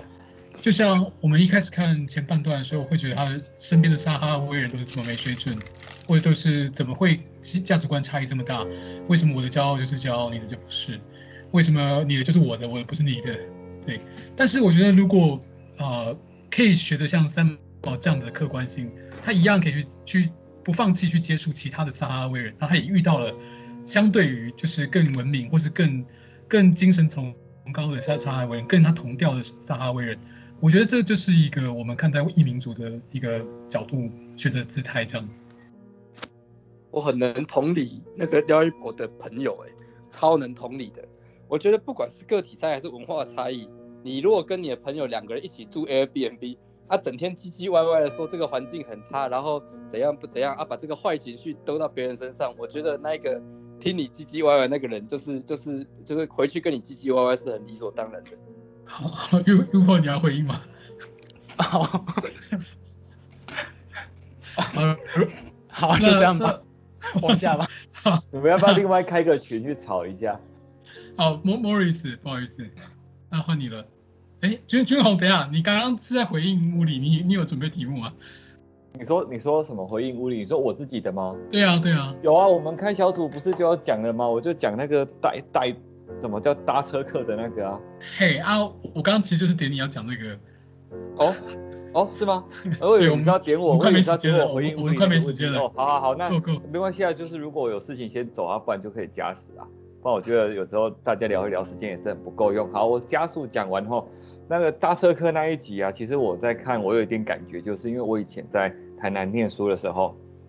我在台南念书的时候，我从下下工就那个叫做下客运的地方走路走到我的学校，要走一个半小时。然后其实我一开始就是走走得很习惯啦，但是直到有一次中间那种产业道路吼，有那种阿桑骑那个摩托车，然后载我一趟之后，干就是十分钟就可以到了，而且很轻松，不用走得满身大汗。然后之后我每一次在走的时候，我就越来越走不下去了。我每次都希望有人可以骑过去，然后再再载我一程，不然就是会开始想东想西，有没有？可能买一台摩托车啊，买一台脚踏车啊，就不用走这么辛苦了。但是在我接触到，在我被那个人载之前，我从来不会想到，就是说，哎，我可以用交通工具来解决这个问题。我觉得这有一点感觉，就是叫做“曾经沧海难为水”。所以我在想，哦，那一些被三毛他们载过的人，以后走在沙漠里面的时候，会不会会觉得越来越难忍受？这其实就有一点所谓那个叫做快乐阈值被拉高了，然后曾经沧海难为水，他已经看过阳光的灿烂跟温暖了，就再也忍受不了地牢的黑暗跟湿冷了。然后我我那个时候就是看到三毛这个的时候，我就会想说，哇，那这样子，我现在看他在走路很辛苦，我载他一趟，这有点像是妇人之仁，但是在他这一趟之后，他品尝过这个快乐。他以后再走，可能只会走得更痛苦。我是这样子想。然后呢，因为我本身是在做生意的人，我就把这个目光再拉回到现实世界，我就发现商人全部都是在干这一套。我先送你一个很棒、很便宜的服务，然后让你用习惯之后，你到最后我收回，满足你了，勾引你了，我到时候不给你，你就花钱来跟我买。这种这种套路其实是多了去了。然后所以我就想说。你们有没有那种经验？就是说，以前我原本能够很习惯的，对，开始在上卖车，或者是开始在那边做打车，有没有来打一次车，就是来坐一次车，然后就就收钱之类的？就是，呃，你们有没有发现身边有一些商业模式，其实就是这个样子在在推动？然后，那你们你们如果在沙漠中看到了这种在烈日下面走路的人，你会不会停下来载他一程？因为我套到我自己的身上，我觉得我还是会载他一程，因为我实在是不忍心看他们这么辛苦。但是载了下去之后，其实这些人被载过的，接下来面对的其实是更痛苦的生活。然后，那我想问一下，那佩奇，你刚刚回我了，就问你，如果你在沙漠里面遇到那些人，你会不会载他？啊，我本来没有想到这个问题，就是。嗯他们会很难，他们会之后会很辛苦这件事情，之后会更感受得到那种痛苦，就是。可是可是，啊可可是我看到他们这样走，然后看着你这样子就是这样开过去的感觉，就就会还就呃感觉还是会想要会想要在对方吧。对啊，但是有没有可能不在他，其实才是真的对他好？可是什么是对他好？你，你对他未来又不需要负责。对啊，干嘛讲这么？没有，我就只是可是搞不好就是他被载过之后，就是努力一点去买买一个交通工具。对啊，你要娶人家吗？或者他收到这个善意，未来换他变成另外一个善意对他人啊？对啊，你何必你何必管他未来觉得痛不痛苦的？这跟我无法认知啊，无法感知。对啊，好，没关系，没，因为因为我这边经常会遇到的一些决策，就是问题就是有些事情你现在感觉是做起来是好事，但是你把那个时间轴拉大到半年、一年、三年、五年之后，其实那是一件坏事。就是其实生活中还蛮常遇到像这样子的事情，它它让我有这个感觉而已啦。嗯，那不知道你们有没有就是常常会遇到这种类型的状况？你你说的是不是就是可能你要帮一个人，但是你觉得你没办法帮他帮到这件事情结束，那你就会疑问说，哦，我到底要不要帮他一点点？因为你如果帮一点点的话，他之后可能你只是帮他抓了一只鱼，但是他需要一桶鱼，他还是不会钓鱼，那要怎么办？你你这个讲的其实是有一点对，但是我记得孔子有说过一句话，叫做“子不语，子不语之教诲，亦是教诲”。就比如说来讲，今天你的员工或是你团队的成员，他因为欠缺某一项能力，所以有些事情他无法胜任。那这个时候，其实我只需要很轻松的去出手，就可以帮他很顺利的化解这次危机。还是我就要眼睁睁看着他，我就，但是我眼睁睁看着他出错。然后他出错之后，我再严厉的苛责他，让他把这个错误铭记于心。这个事情反而才是长期来讲对他好的。但是这个东西你要在做的当下，其实你就必须要，你看到、我，我能够解帮很轻松的帮你解决这个问题，但是我不帮你解决，我要让你出错之后，我再狠狠的教训你。那这个过程其实其实也不是每个人都喜欢当坏人，这个过程其实我自己也会很痛苦。但是如果你要放到长期来讲，这种事情。就是我，我觉得，我觉得这个感觉是公司文化、欸，就是如果你是作为这间公司的负责人的话，那这个东西其实就是你们的公司文化，嗯、看你想要塑造成什么样子，对啊。但是，但是你看到、喔、像他搭车，像他搭车这一件事情，其实就跟就跟在带跟朋友相处，或者是跟那个什么一样啊，就是就是你很轻松就可以帮他，但是你长期来讲，你是帮不了他的。你只是你这你只是满足了自己可以帮人的这个欲望而已。所以上次我们在小组讨论到的时候，好像有讨论到，其实你那些做那些小功小利的那种小小小的那种好事情，很大部分也是在满足自己的私欲。我要我就只是跟大家分享一下我的心得，看有没有人要要要批评我的，就是来吧。哎、欸，为什么一定要很严厉的？可以可以不要很严厉的吗？如果你没有选择当下帮他的，嗯，因为这个是我经过实验，就是必须要这个样子，人家才记得。不然的话，你笑笑的跟他讲，还是你轻描淡写的跟他讲，那绝大部分的人就会觉得这种事情不重要，所以下次会再犯的机会非常高。嗯，我觉得那件事情重不重要，要看他对那件事情就是得到，应该说得到多少损失嘛，就是。呃，如果他对他来讲真的是很重要的事情，那不管有没有人去跟他讲，他自己应该都会因为他自己的损失吸取到一些经验。呃，这真的不一定，真的不一定。那如果他没有吸取到那个经验，那就代表其实那些损失对他来讲其实严重，没有严重到他会把它记得。这样。诶，其实其实这是一个工作态度的问题啊。但是我们现在其实在讲的是，呃，搭便车这种事情，你愿愿不愿意让你的员工或者是让你的工作伙伴、合作对象搭你的便？哦，懂吗？因为因为搭这个便车之后，当下会很爽，但是之后可能就会长期来讲就不是那么好的事情。感觉有点像，感觉这题其实讨论不出什么，因为是蛮蛮 case by case 的。呃。对，但是我就只是跟大家分享，我在看到搭便车这一件事情的时候，我心里其实是觉得说，我虽然说我是三毛，我也会做这样的事情，就是我的理性告诉我做这件事情其实是不好的，但是我的感性应该是投入了，你应该是投入了太多过往经验，投射过多。对，是那个便当故事吗？应该有很多助人失败的状况，超级多。我跟你们分享一个，流浪汉来我们这。可可可。流浪汉来我们店里跟我们要，要不要注意一下莫瑞斯的事情？啊哦，好好，那我不讲了，我不讲了。没没，你留你留那个聊天室，你留聊天室。来，莫瑞斯，莫里斯。嗯，好的。呃，那我的部分的话，我是想，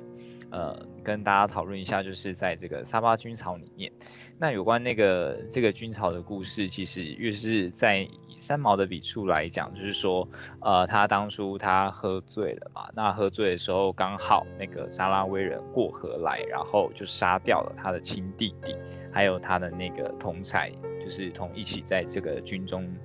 呃，生活的兄弟。那后来呢，他就因此而变得有一点点的。嗯对事态的冷漠嘛，就是可能从三毛的这个呃笔下的描述描述之下，那感觉上就是说他针对于他这一辈子的这样子的痛呢，他呃有点无法直视、无法释怀啦。包括说可能人家问他的名字，他就不会讲，然后呢，所以后来他们都叫他就直接叫他这个军草，好像是他那个军旅的那个。那在这个处境之下呢，就是尤其是呃。他那，每天还是可能会持续跟这个沙威人来做接触。那其实这样的一个呃触景伤情，我觉得对他来说其实是很痛苦。然后最后刚好又不巧的是，就是他又遇到一个事件，就是有爆炸嘛。然后就是他为了要保护这个自己敌人的这个小孩的这个民族的这个小孩，然后最后是牺牲自己这样子。所以说，可能可以探讨的是说，呃，他。当下在面呃面临这样的一个呃看到这样的他的所谓仇视敌人民族的小孩要受到这样危险的时候，那他当下是一个怎么样的心境要去救他？然后呃如果又是换到是你自己的话，就是你会不会愿意去救？就是说呃这这其实就有点。呃，可以发想到很多事情，比如说第一个，我觉得可以分两个心境来探讨。第一个是啊，因为就是他可能觉得他自己很没用，就是他弟弟跟他的军，就是他的同事，军人同事，就是他们就是被杀的时候，他因为他喝醉了，所以他可能没有办法做什么，没有办法为他们做什么，然后没有办法保护他们，就他就就是他的同伴都死了，然后就他一个人活着，所以他可能也不太想，这是第一个心境。那第二个可能就是说，呃，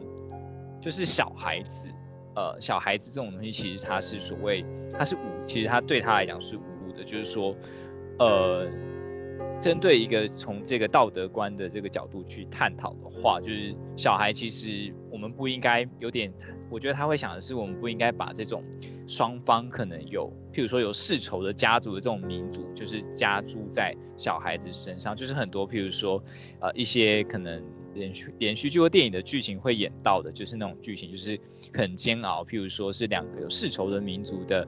呃，情侣彼此相爱等等的这种这样的一个心境，那就是他觉得可能不该加注到小孩身上，所以他还是愿意就是冒这样的风险，然后牺牲自己，然后去救他们这样子。对，那我觉得大家不知道针对这样他当下的一个心境是有怎样的一个想法？嗯，所以。那个有人要回应吗？还是如果没有人回应，你就自助点人啊！你就想听谁分享就点他这样。还是那个主持人帮我点一下。雅欣今天还没有听到你的声音，你对沙巴这这一篇有没有想法或感受？嗨嗨，其实我可以回应刚刚李欧娜讲那个旅行的意义那边，就是哎，这次的声音是稳的吗？嗯，对，好，好，OK，很稳，好，太好了。因为那时候我刚刚看到一篇论文在讲，就是国外的 gap year 是怎么来的。他们讨论到，就是他们在就是英国的青少年，他们在中长在寄宿家庭之后，会有一个年龄阶段是他们会就是进行一个比较远的旅行，可能从伦敦啊到。到其他呃利物浦之类的地方的小旅行，然后那种小旅行就是他们可能会带一个监护人陪着他们，就是比如说青年男性就带一个家庭教师的年年长年年长长辈这样子，跟他们一起旅行。他们觉得这样是一个就是分离母体的一个类似成年礼的概念，就是他们从旅游之中就是知道怎么分分离家庭，然后在外面独立成长这样子，就是旅行的意义就变成一个就是在外面可以独立解决问题的。呃，过程这样子，对，然后，嗯、呃，因为我刚刚有前面有讲那个，就是嗯，就是国外有些有些习惯很可怕的这件事。就是我在想，他这可能跟也跟地域性有关。然后我们可能就是，比如说缺水的地方，可能就是比较会少洗澡之类的。因为我觉得他们就是那个地区曾经曾经没有那么呃没有那么多就一天洗两次澡习惯之类，我觉得都可能会影响。然后就可能对那个地区的人来说，就是这不是这可能对他们来说不是最重要的这样子，但我们就会看不顺眼了。然后嗯，大概是这样。好，那对于沙巴，大家还有想法吗？我我比较有兴趣的是，就是因为我觉得这一张一定是有很大程度是虚构的。何出此言？啊，因为怎么说呢？就是太有戏剧张力，而且他都刚好是在场的人。我们小组讨论的时候，我已经有跟威佑聊过这件事情了。哦、这种事情根本一点都不重要。我不是这样讲的吧？你太简化了。好好好，拜拜。好好，我错了，我错了。那我们继续。不是不是，我不是这个意思。没没关系啊，反正反正时间不太够，继续往下。好，我们这组还有一个佩奇，那就麻烦你接着带。好啦，那我啊怎么办？是是，对对。好，我我非常快速的讲一下。嗯、呃，我呃好，反正就是我讲一下《说魂记》好了，因为刚刚前面大家好像比较少，就是对我讲这一篇，呃，因为它里面就是讲说，就是那个照相机会将人的灵魂偷走嘛，然后就这一点，然后我又去呃查了一下资料，然后就看到说，就是在照相机刚传到清朝，就是中国的时候，那那时候就是。东方的人，他们也认，他们也觉得说，哦，照相机会把人的灵魂偷走，就是感觉他们有这个想法，可能是因为，呃，看到自己，就是明明就没有出现，就是不在那个画面里面，但是却被捕捉起的那种感觉，对，所以他们才会有这样的想法，呃，然后我刚刚就联想，就是连，因为像慈禧，她一开始就是也是，呃。不敢拍照，但是后来就随着就是有人，呃，实际尝试过拍照这件事情之后，他们就慢慢知道说，就是灵魂不会被偷走，然后慈禧就开始爱上拍照，然后就放了一张照片在 笔记里面，对，然后就是后来那个三毛不是就开始把那，就是放了，就是改放那个镜子嘛。然后我就想到，就是一些镜子的相关联想之类的，像是呃，在中国古代，就是镜子的相关意象有一些，就是像是照妖镜啊，然后在呃古代小说，就是什么《封神演义》什么都有出现，然后也是辟邪象征。然后电影中的镜子，那是我自己，就是我自己的乱想想到的，就是《聂隐娘》里面就是有，就是魔镜少年的意象，它就是呃。一个映照内心的象征，怎么办？我现在有点讲有点乱，但没关系，因为这只是我自己的乱联想，所以就听听就好。有兴趣的人就是可以再自己去找，或者是问我都可以。然后后面就是有一个就是吴明义的有一本书叫做《浮光》，他就是在讲就是摄影相关的东西。然后在第五章就是的片名是我将是你的镜子，然后他就讲说就是。呃，因为他，因为他就是跑去，就是呃，台北的，哎，那个是什么地方？呃，万，不是，我我忘记是什么地方，就是可能万华，万华嘛，是万，好像是万华之类的，就是呃，会有很多主街女郎的那个地方，龙山寺附近，嗯、对，林森北路，有有到英国的传送门的地方，就是大概是那些地方，然后他就会看到有一些就是。呃，很贫穷的人，或者是一些妓女，然后他们就是夜生活的那种感觉，因为那个地就是那个地方，其实是你没有没有，就是拿着相机的人，就是随便拍那些景色，其实是一件很失礼的事情。所以就是吴明义他就在他就说，他其实要融入那一些就是夜晚的人，对，然然后把它总结一下，就是就是拿着相拿着相机的人，就是。就是会有种被捕捉的感觉嘛，就是连接到前面，就是讲说哦，灵魂会被抓走，就是被拍照的人跟拍照的人之间，有时候会有一种就是呃权力关系嘛，就是被拍照的人好像就有一种就是嗯，就是被禁，就是你的生活是这样，但有一天你突然就是被拍下来了，就是那种感觉，其实是有一点对被拍照的人来说是不太好的。所以他就讲说，就是拿着相机的人，就是不是窥看者，就是你应该要跟被拍摄的被拍摄的人之间要先熟悉，让他信任你，你才可以拍他，不是就是你只是想拍就拍，因为这样对他其实是一件不太礼貌的事情。好，我们直接进入讨论问题。好，就是大家对 就是镜子相关的联想，就大家看到这一看到那个呃收魂记这一篇有什么样的想法，或是？呃，对沙漠中的人看到镜子的行为，因为他因为他们不就觉得很害怕嘛？就是对于这一篇或者是一些对镜子的印象有什么想法之类的。好，我的问题大概是这样。好，我要赶快点一个人回答，有没有人要回答？有没有人？对，有人想回答吗？给大家三秒钟，没有的话我就我就要点人了。好，哎、欸，好像哎，李欧娜，耶，李欧娜，嗨嗨，我。我我好像想到一个老电影有放这个梗哎、欸，就是我不知道大家小时候有没有看过有一个电影叫《文特森与我》吗？是是这个电影吗？我不是很确定。就是他在讲说有一个有一个很年轻的小女孩，她很会画画，但是她一辈子从来没有无中生有的画过画。然后反正后来他被不孝的那个商人就是看中，就觉得你的画画笔触好像梵谷哦。然后他就就希望他帮他画画画，然后拿去卖，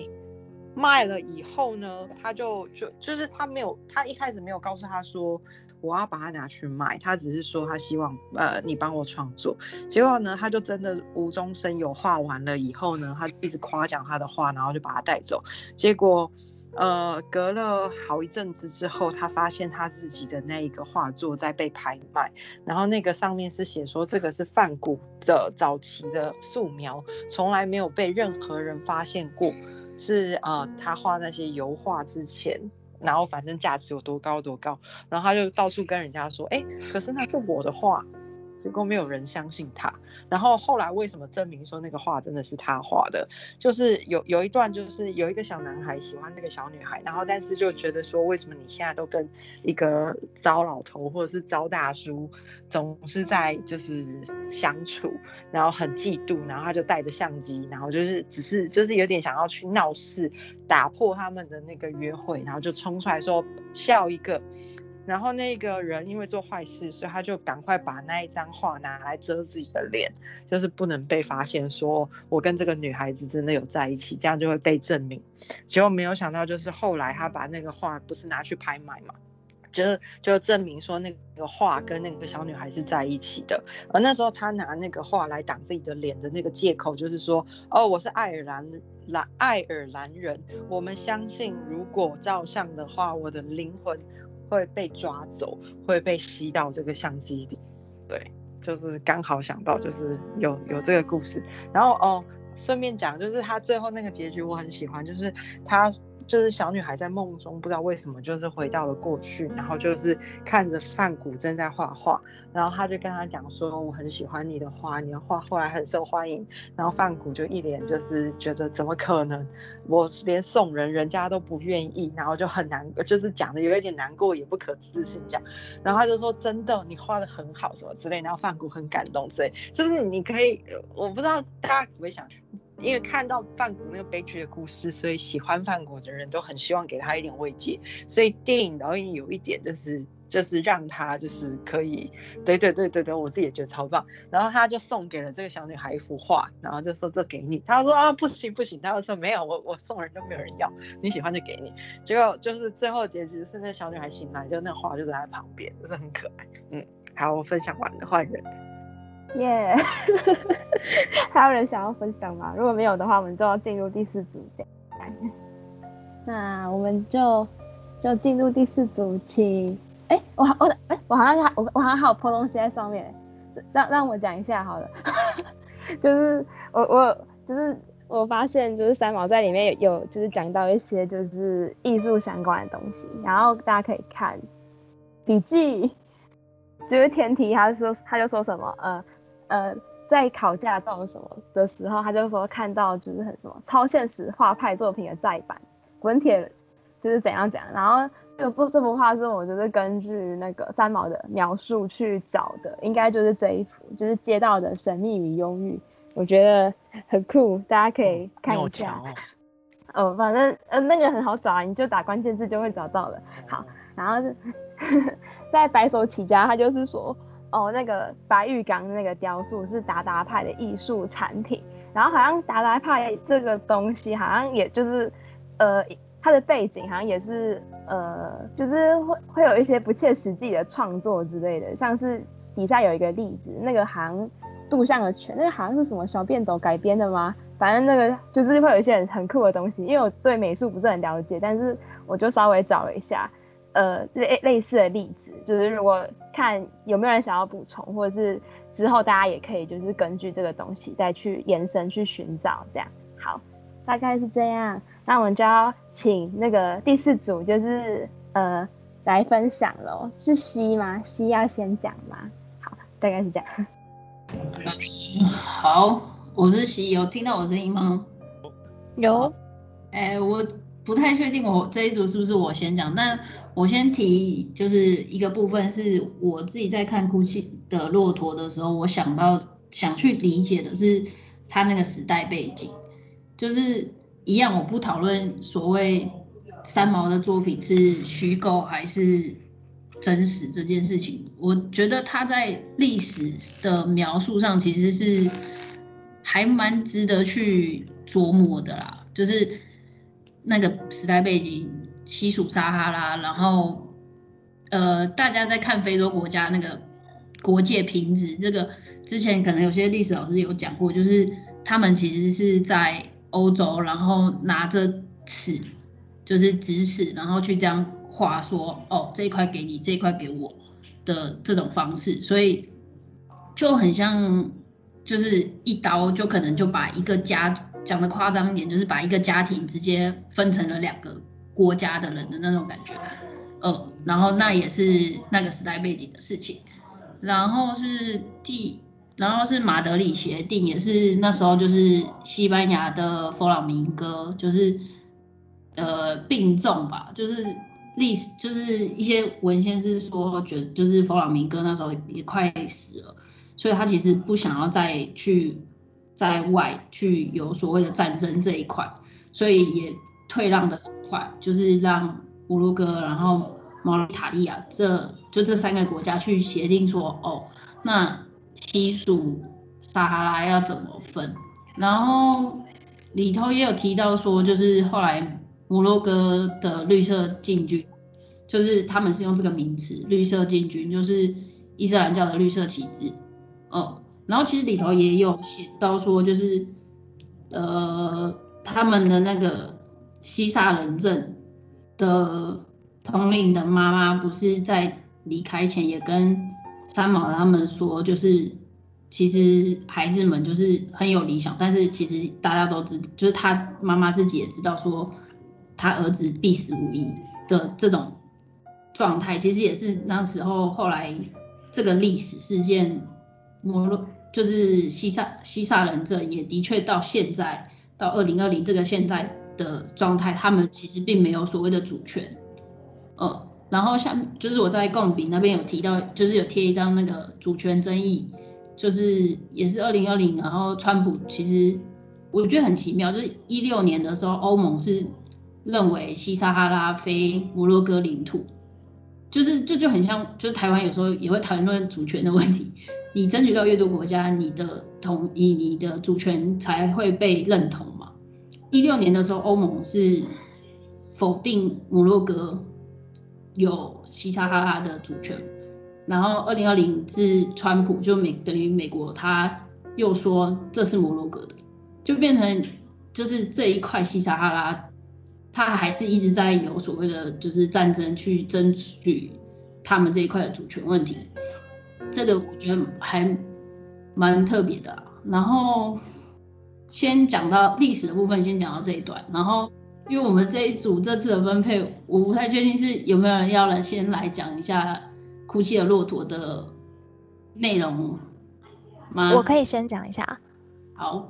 ，OK，那哭泣的骆驼这一段呢，就是它主要环绕在一个沙漠里的护士跟沙漠护士她的老公，就是一个呃沙漠沙漠革命军的故事。然后这一对是悲伤的结局，就是三毛在这边描写的，就是蛮深刻的，就是他们是千夫所指的一对，就是这个女孩子还是受西方教育长，就是长大的女孩子，然后这个男孩子也是受西方教育长大的男孩子，可是他们在他们的国家里面就是被当成就是一个被背叛的者，他们就会，他们当地人就会觉得说，哎，那你你我们连狗都知道要报恩了，你就是喝着西班牙奶水长大，你为什么还要就是出来革命？然后就是。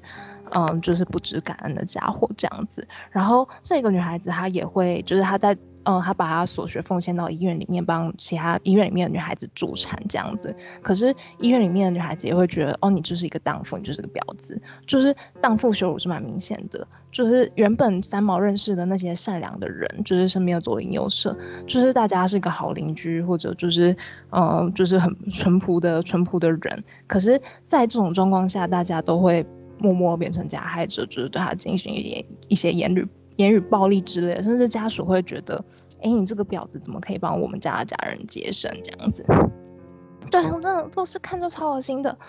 嗯，三三毛就说他们的那个言语就很像一巴掌扇在他脸上这样，他也会很愤怒的跟顾卡说，哎，你怎么可以这样子讲他？然后我其实觉得荷西在里面的正义感也也是也是蛮明显的，就是当大家提到就是哦怎么怎么那个革命军像一个恬不知耻的狗的时候，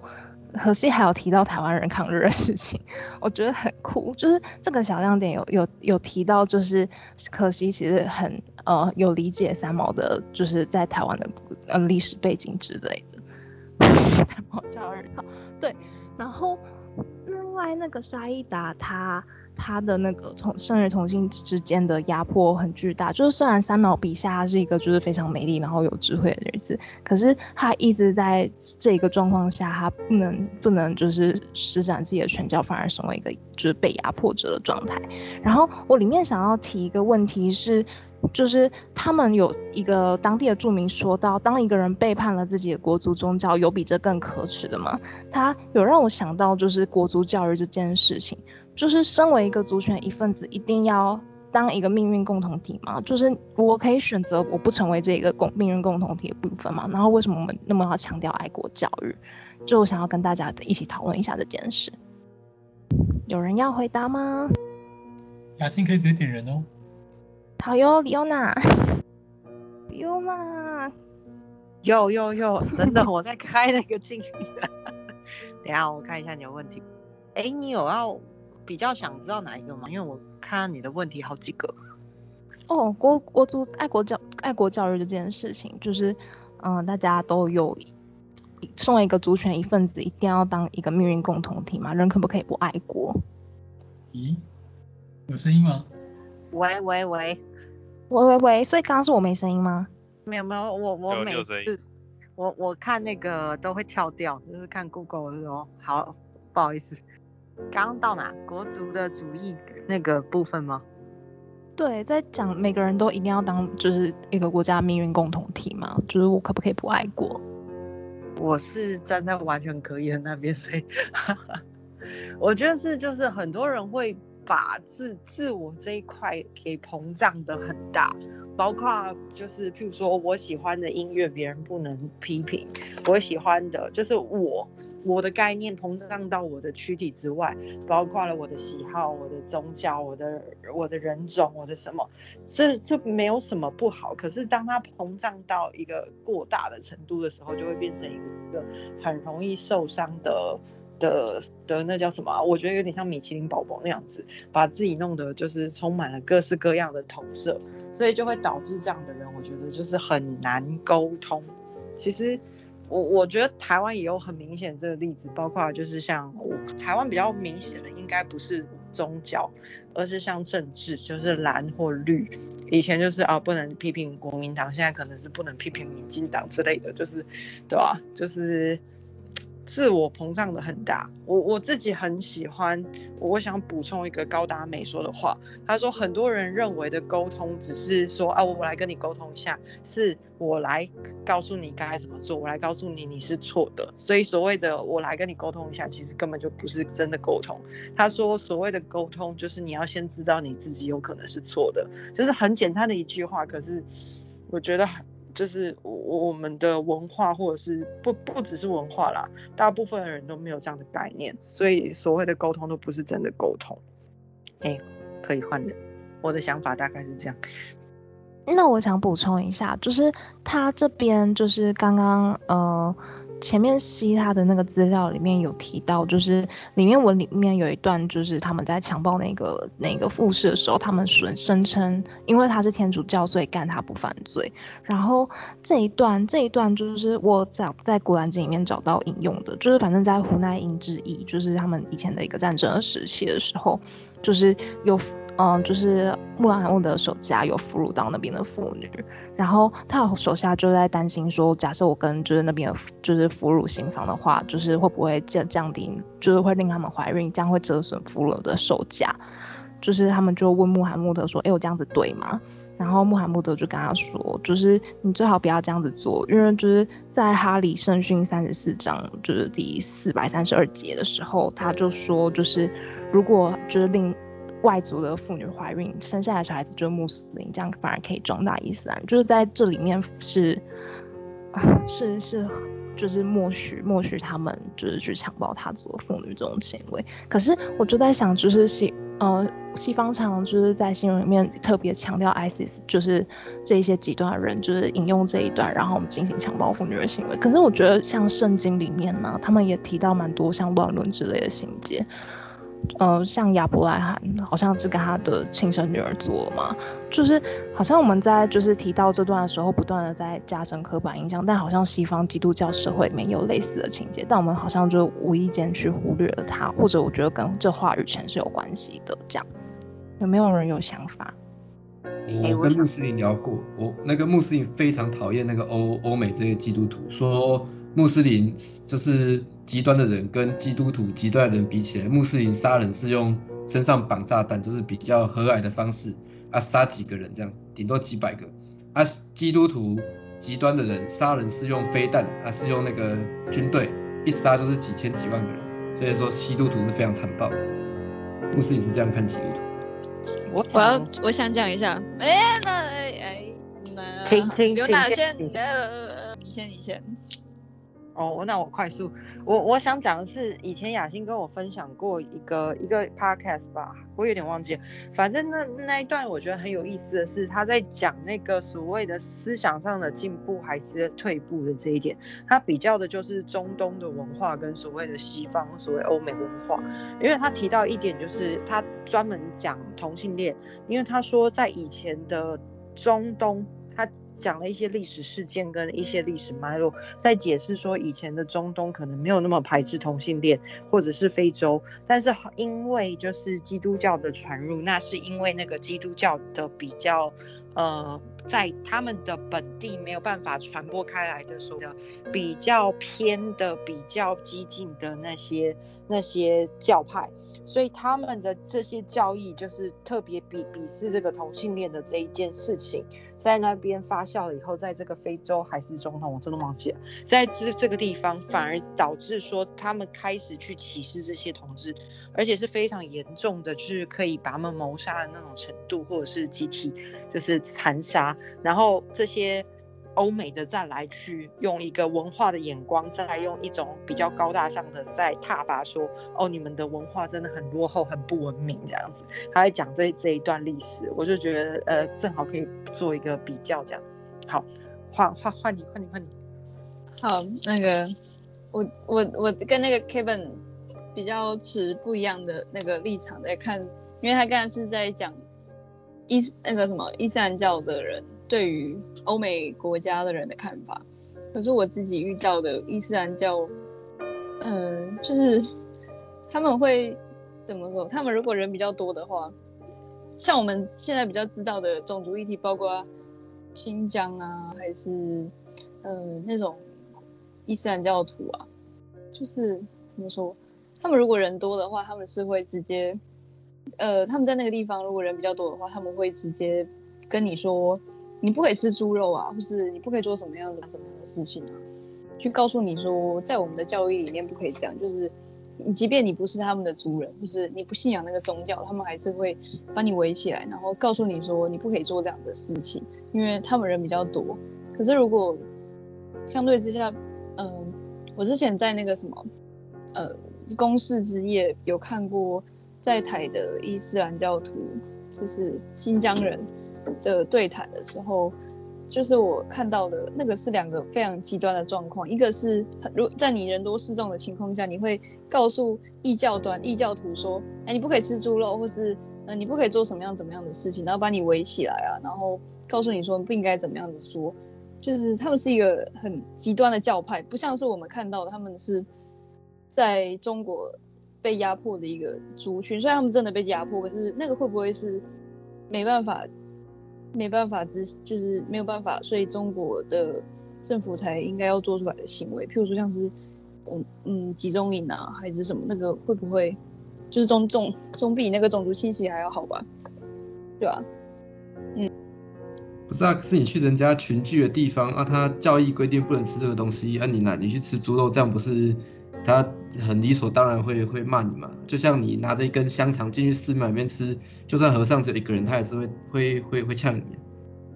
呃，就有点像是说，这个欧洲他们其实收容了很多伊斯兰教的难民啊，然后，可是他们那些难民到了别的国，就是不不是他们原本所在那些国家之后，他们还是会告诉原本可能譬如说英国人啊，或是呃，就是原本就住在那个地方的人，跟他说，哎，你不可以吃猪肉啊，或是把你围起来跟你说啊，我们的教育就是怎么样怎么样，因为他们人比较多这样子。就是他其实不像我，我一开始知道的，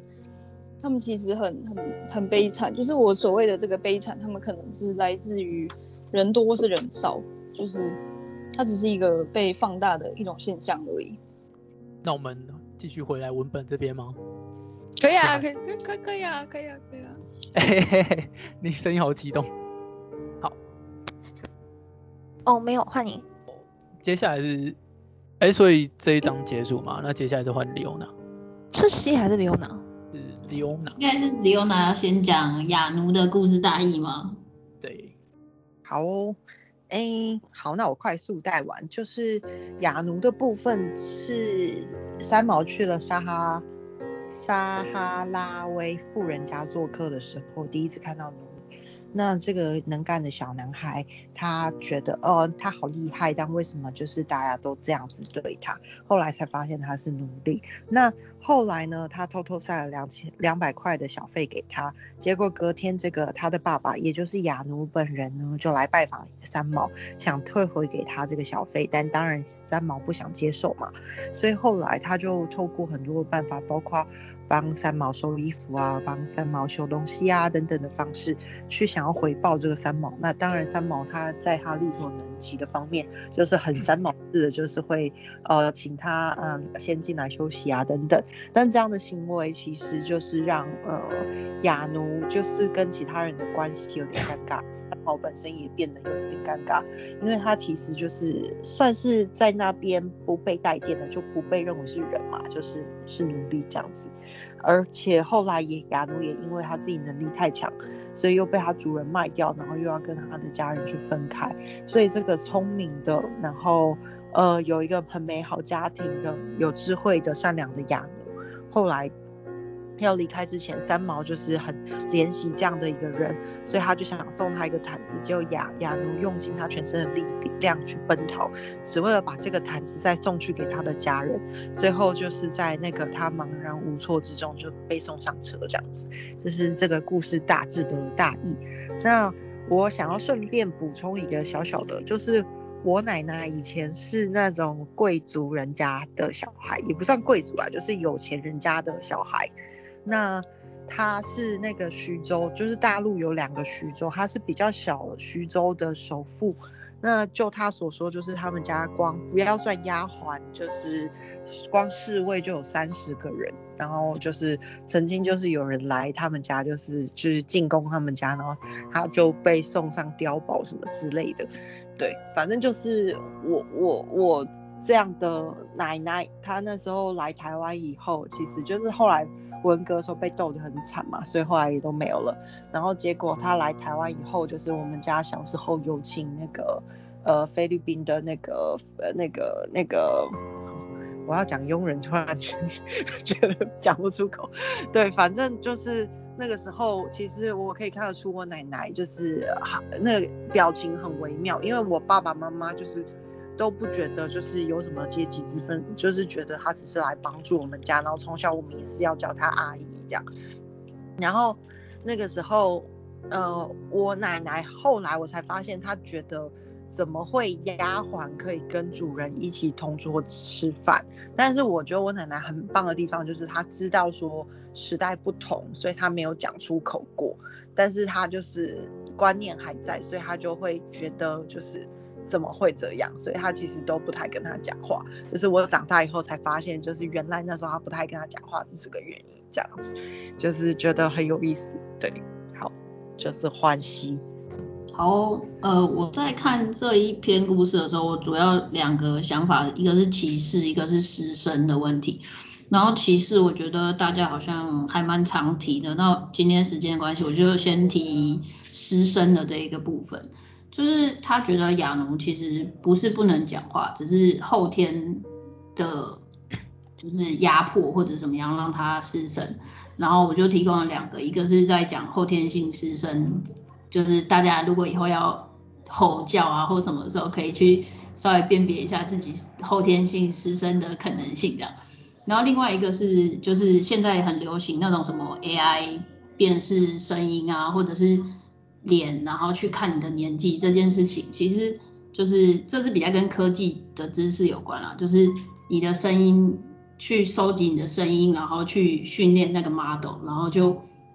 可以做到说哦。我现在听我我这个人的声音，可能就可以去猜说我几岁，就是可能因为我们在那个声波的图形里头，就是我的声音可能已经比我十岁的时候的声音来得更粗糙了一点，就因为很常用嘛，所以你的声音其实就会被被比较频率就会有点改变了。其实这也是用声音来辨别年纪的一个原理的方式，这样。然后其实很多人也会在讲，就是听声音就是会变得，就你其实你听一个人声音，大概也会知道他的年纪落在哪里。如果你对这个对音感很敏感，其实是可以，大概是这样。好，就是市政部分，我只是想补充一些跟就是科技这些无聊，就是科技好玩的地方的应用这样。然后接下来是极地的故事内容，UPO。好，那我简单讲一下极地这边的。我觉得，呃呃，先讲一下内容。内容本身是讲说他们一群人，就是三毛夫妇以及他们在当地的一些朋友，在有一次他们去他们去露营，但是在露营的晚上，他们开始讲一些鬼故事，然后他们发现他们所处的那一个林子，竟然就是鬼故事所发生的地方。那呃，他的大意大概是这样。那我觉得蛮有趣的地方是，呃，编辑者他们将这一章当做整本书最后的结尾。其实前面有蛮多很有戏剧张力的地方，我都会想说，哦，那这样可能这本书已经快要结束了。没想到最后一章竟然是这一章，然后我就在想说，这是编辑者其实是某种程度上，某某种程度上想要暗示三毛的走向，就是从一个。旅游作家慢慢的走向这一种呃与怪力乱神的倾向，这样，呃，那呃这边其实哎、我不确定这边是西写的吗？就这里也有提一些问题，这是西写的吗？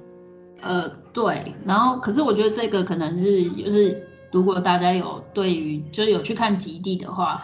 它里头的一些比较细节的部分，我自己蛮好奇的啦，就是。他有提到一个戏剧是《东之师》，然后他说他在讲这一段的时候，后面的那个就是脸银的，就是灵鬼怪这一块也有反应，但我不知道为什么他说就是东之声，他在讲东之诗的时候，鬼怪会有反应，这是其实是我自己个人的疑问啊。然后还有一个是他最后一句话，就是他望着伊底丝，然后回报了一个灿烂的微笑。可是伊底丝是带，就是是带他们去这个鬼地方的人，然后他那个晚上在听故事的时候，他觉得是很可怕，他觉得就是他很气伊迪丝，你为什么来到这个鬼地方？可是他隔天早上他又回报了他一个很灿烂的微笑，然后这两个是我的疑问。就是我没有答案，我只是好奇，就是如果有看的人有没有想过，为什么他提的是这两个事情？这样，对，就是这这张的 ending，他到底想要书写什么？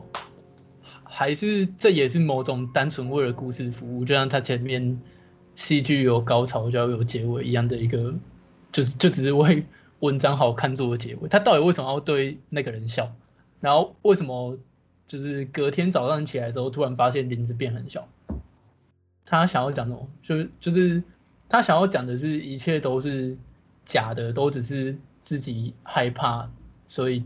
所以才会有那些幻想吗？我觉得他们嗯，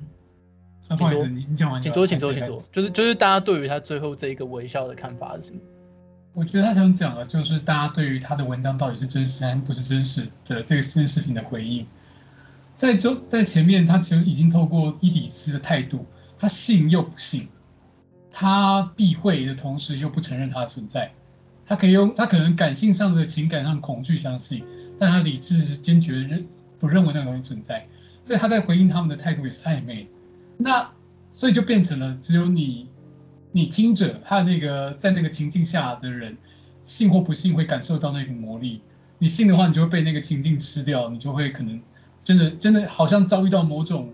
啊、不知名力量的不测。但如果你信，就像就是像隔天的一大早，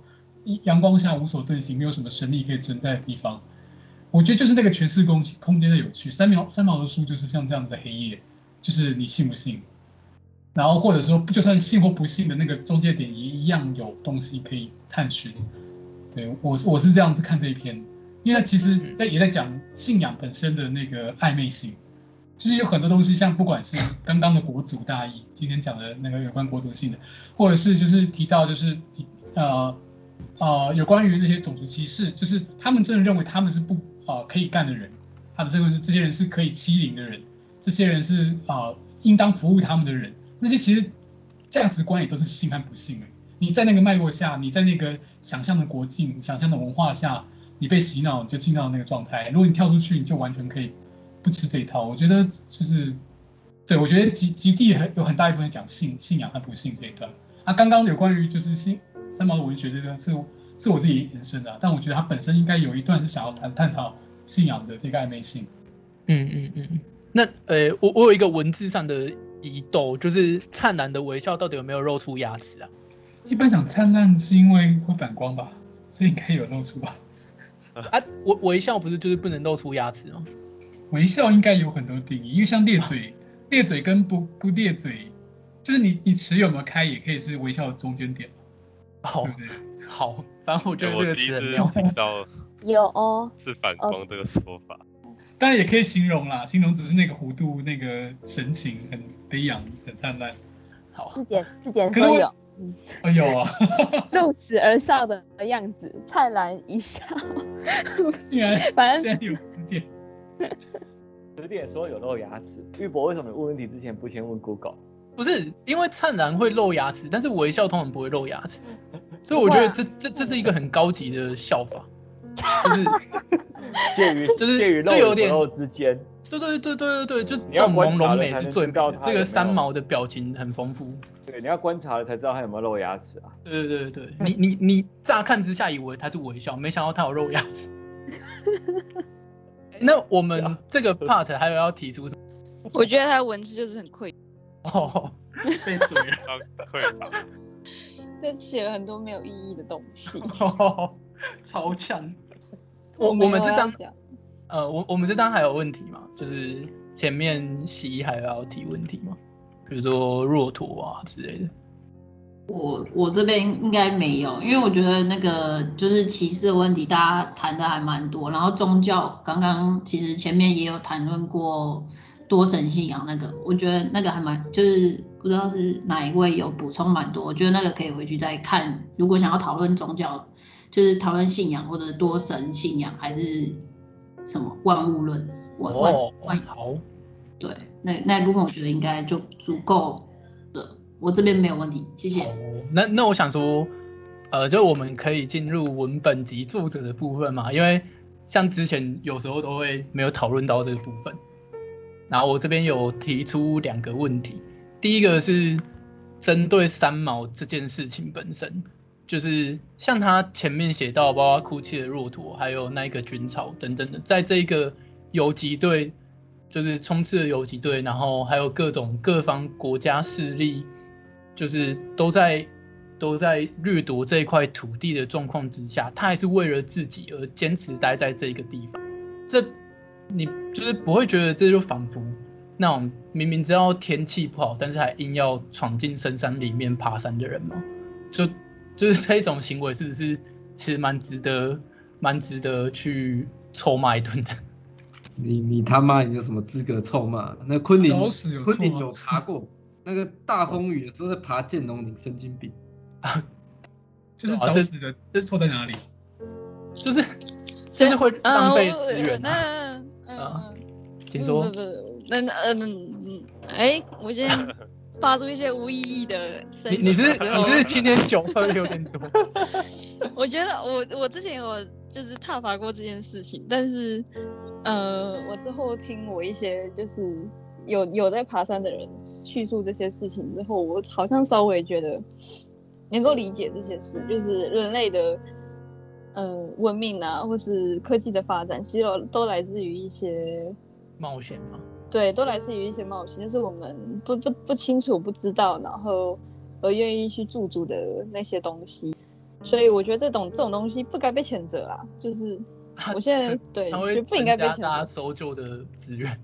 那没关系啊，反正也闲闲没事啊。就是人总是会死嘛，我也会死，他也会死啊，每个人都会死啊。那，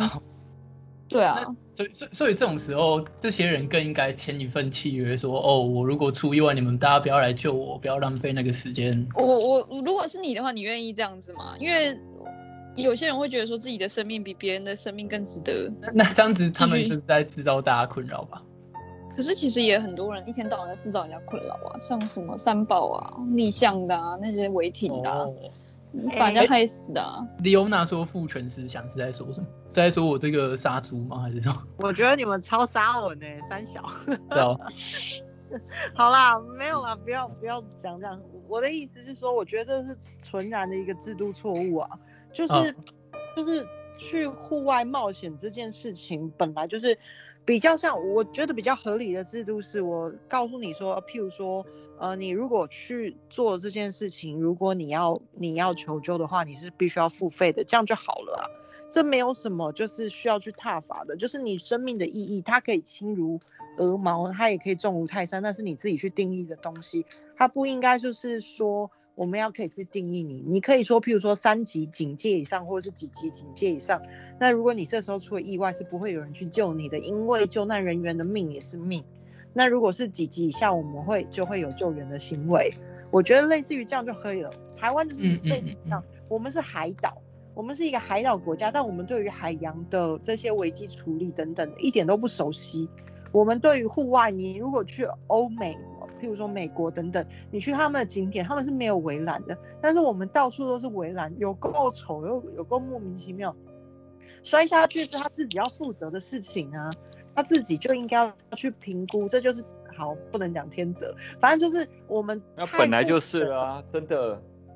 我们真的太父权主义，就是觉得说我们要保护你，然后每一次有人摔下去，就会有人开始该说什么啊，好危险啊，怎么没有人来弄什么啊？然后或者是出什么事情，就觉得啊，政府应该要怎样啊？那是应该要自主做决定的事情啊。我觉得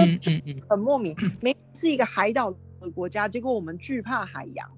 我们惧怕，对，我们是，我我们是海盗的后代，为什么会这边什么这个不可以下，那不能下，我只就觉得莫名其妙，这不行啊。对啊，我们用集体主义绑架了一堆的东西，养成了一群羊。呃，对不起，我太激动了。好，呃呃，很像是前阵子政府也有在推广这件事，就是那时候很像，呃，好像有一个泽泽上面吗？还是哪里有一个众筹说他们有一群人要去爬喜马拉雅山，然后但是这个计划，这个计划它就是邀请到很多人来帮他们背书，包括龙应台啊，然后还有很多，哎，好像还有苏贞昌还是谁，反正就邀请很多大咖，然后就与此同时，政府他们也在大力推广，就是。大家明明我们明明住在环山环山，就是一大堆山，然后环海的一个环境里面，但是大家对于海洋文化以及高山都是畏惧的。然后他觉得，哦，政府之后应该要改变掉这种父权式的父权式的保护，应该要让大家更加有办法去亲近高山。那因为这是我前几年看到的讯息，就是讯息，不知道现在是在一些法规上面确实有做一些改动。对对对对对，就是这个。我记得之前就有限山令，然后已经已经开放了，就是理论上所有土地都是属于所有人的，就是你啊、呃，当然这又扯到物权产权的问题啊。但是在那之外，我们难道不能去我们自己国境内，我们政治上属于这个国家的任何一块土地吗？公有的土地吗？所以它危险，然后呢，为什么我们不能去？然后，当然你刚刚提到的那个救援资源的是另外一个问题。但一方面就是像莉欧娜刚刚说的，自己如果可以负担，这当然是非常合理的。另外一个是，难道我们的社会不需要提供一个可能性，让所有人可以在一定限度内挑战自己的生命吗？就是置置置自己到一定程度可以接受的危险，因为其实风险到处存在啊。你在家也是风险，你出门也是风险，干嘛都是风险。对，那那我们难道要不冒所有风险就不做任何事吗？所以我觉得这是对生命教育的一个。就是就是不完备下，我们才会一一切都认为哦，我们就是保护自己为上，啊，就是身体保护受之父母，好像损损到自己就是大不孝大不那个这么这么巨大的那个道德规范去控制住这样子。但我觉得其实很多东西我们根本可以是自由的，没有没有那么多东西在束缚你。好，谢谢大家分享。哎，西西游想要针对这个分享什么？就是我我有一个。呃，我有两个朋友，那两个都是我朋友，然后其中就是他们两个是情侣，然后一起去爬山，然后女生，呃，就是男生爬山的时候有一颗石头掉下来，然后，然后那个女生帮他把那个石头压住，然后他的手指头就断掉，就那个女生她的手指头断掉，然后后来就是他那只手指头就截肢了，然后呃，然后他们就分手，就这对情侣就分手了。呃，然后那个男生最后被求偿，然后在这件事情上面，其实我的想法比较多，是应该要跟就是玉管处求偿，玉就是玉山管理国家管理管理处球场这样，因为那个地方应该算是，呃，就是我们纳税，然后纳税给那些呃管理人员，让他们去维护那个步道啊，然后可是却有石头掉下来，就是我觉得这在整个法规的制度上不是很明确。然后我们人对于就是大部分台湾的人对于就是山啊，或是对于海这些知识也都不够不呃不够健全，所以我觉得是很多问题下所形成更多更多更复杂的问题，所以所以所以，我我我虽然是保持着就是啊啊干那我的山啊，我的海啊，我台湾人啊，我的海盗海盗啊，我什么就是 我虽然是这样想的啦，可是。这里面其实还是有很多问题在里，就是很复杂的东西在里面。就是我可能手指头会断掉，我可能我男男朋友分手啊，或是我可能会干嘛干嘛了，就是很麻烦麻烦。就是其实也不是我表面上面想的这些东西这么简单。所以我其实刚才讲那些话，好像有点不负责任，但是我现在把它讲得清楚一点，就是它其实还是很复杂，就是遇到了还是很麻烦，就是不知道到底要怎么办。台湾人后近乎审判题啊？什么？你说说。被被宠坏了哦，那有没有可能是我们从小就这样？就是，嗯，也可能跟文化有关。就是如果说我们去诶游乐场玩游戏啊，或者是在比较危险的地方的时候，其实家长会阻止我们。那那这样的话，会不会就从小就这样，然后长大也这样？有没有这个可能？怎样？是啊，因为是这样的，不然嘞。可是，可是其他欧美的有一些文化其实是勇于让孩子去尝试。他们是相信就是不要去，嗯嗯，没有啦，那个其实不一定啊，因为我曾经看过在美国那边的人写过，就是很多我们这一些以为的欧美教育，那个只是我们以为的，他们在当地其实好像也并没有像我们以为的这么这么 open，也是有所谓的直升机父母这一个名词，也是从他们那边过来的啊。嗯，所以我觉得都是还是要看，还是要看个，因为那边也是有，也是有这种类型，只不过是所谓好事好事可能传千里吧，就是他们要宣扬他们国家有多好，所以会对外放出比较多这种消息，然后再来就是我们大部分的人能够拿到的，可能欧美那边的资讯都是人家可能网文作家已经在自行挑选跟翻译过的二手文件了。所以我觉得其实有蛮多我们对欧美也是有一些错误的认知，这样，这这是我的认为，所以他也并不是说那边就是有多好有多好。我举一个点哦，就是欧美人不怕的这个，就是你去欧洲国家、欧美国家，很常看到一个现象，就是很多人不穿鞋子，然后在走在那个草地上面这样。那呃，这件这个事情呢，我在想，如果他发生在台湾的话，通常家长就会说，哎，莫啦，拉萨贵啊，怎么的这样。但是欧美基本上他没有这个概念，他觉得说，那草地本来就是就就是拿来走的，就是说，对，因为你你要穿鞋走在柏油路上，因为很烫嘛，有时候太阳晒晒很烫。那草地这个东西本来就是你就是可以去感受那个草地这样，所以他们就是这个思维跟我们很很很不一样啊。我觉得这个可以看出一些东西。好。那想说这个问题可能告一个段落，那我们到最后一个问题，就是本书为何成为经典？大家有什么想法吗？哦，我觉得就蛮好看的，诶、就趣味性来讲蛮好看的，就是看他看得蛮，然后可能他也是一个蛮有代表性的人吧，就是台湾。会在那个时代，就是好几十年前会出现这样一个人，他愿意跑去撒哈拉住。那对，可能就这两点，就是他他的独特性跟他蛮好看的。那除了这本书的故事性之外，在我们已知的这个时代背景之下，你们会觉得三毛可能有想要借由这些故事跟我们说什么吗？我觉得没有，他就是在写故事，他没有特别要说什么。他可能我觉得他是说走说走就走教主，开创说走教主说走就走派的先驱。感觉就是他这个样子的，就是直率，然后就直接冲过去，在那个年代台湾这个当下，就是可能很多呃年轻人还是或者是整个社会风气比较保守的时代，然后他就是很勇敢，然后就去那边，然后又很做自己，而且还是女生，所以其实。有点感觉，有点说出大家的心声，或者是有一种风潮，可以再鼓舞着大家去做。我觉得有没有要说什么这句话也是也很有趣的，就是我们期望一个作家做到什么程度呢？他必须要当道德的圭臬吗？他必须要引领我我们到某个新的境地吗？还是他只是要传传达他的风骨就足够了？我觉得你可以说三毛的文章没有目的性。他就是把他的身边的记那个记经历，可能十分真的，九分真，一分假的，三分真，七分假，也许都有，我们无法分辨。但他把他塑造出来之后，他同时用他的分身三毛这个角色，传达他的个人的价值观。我觉得这就是说什么，他的态度一直是贯彻在里面。你看他对搭车客的那个对他人放不下那个态度，或者他在《收魂记》里面那个宁愿把底片摧毁哦，他也要让那个部落人民安心的那个态度，我觉得他在说什么啊？嗯，所以你觉得他想要说的就是让大家去了解他个人的价值观，这样？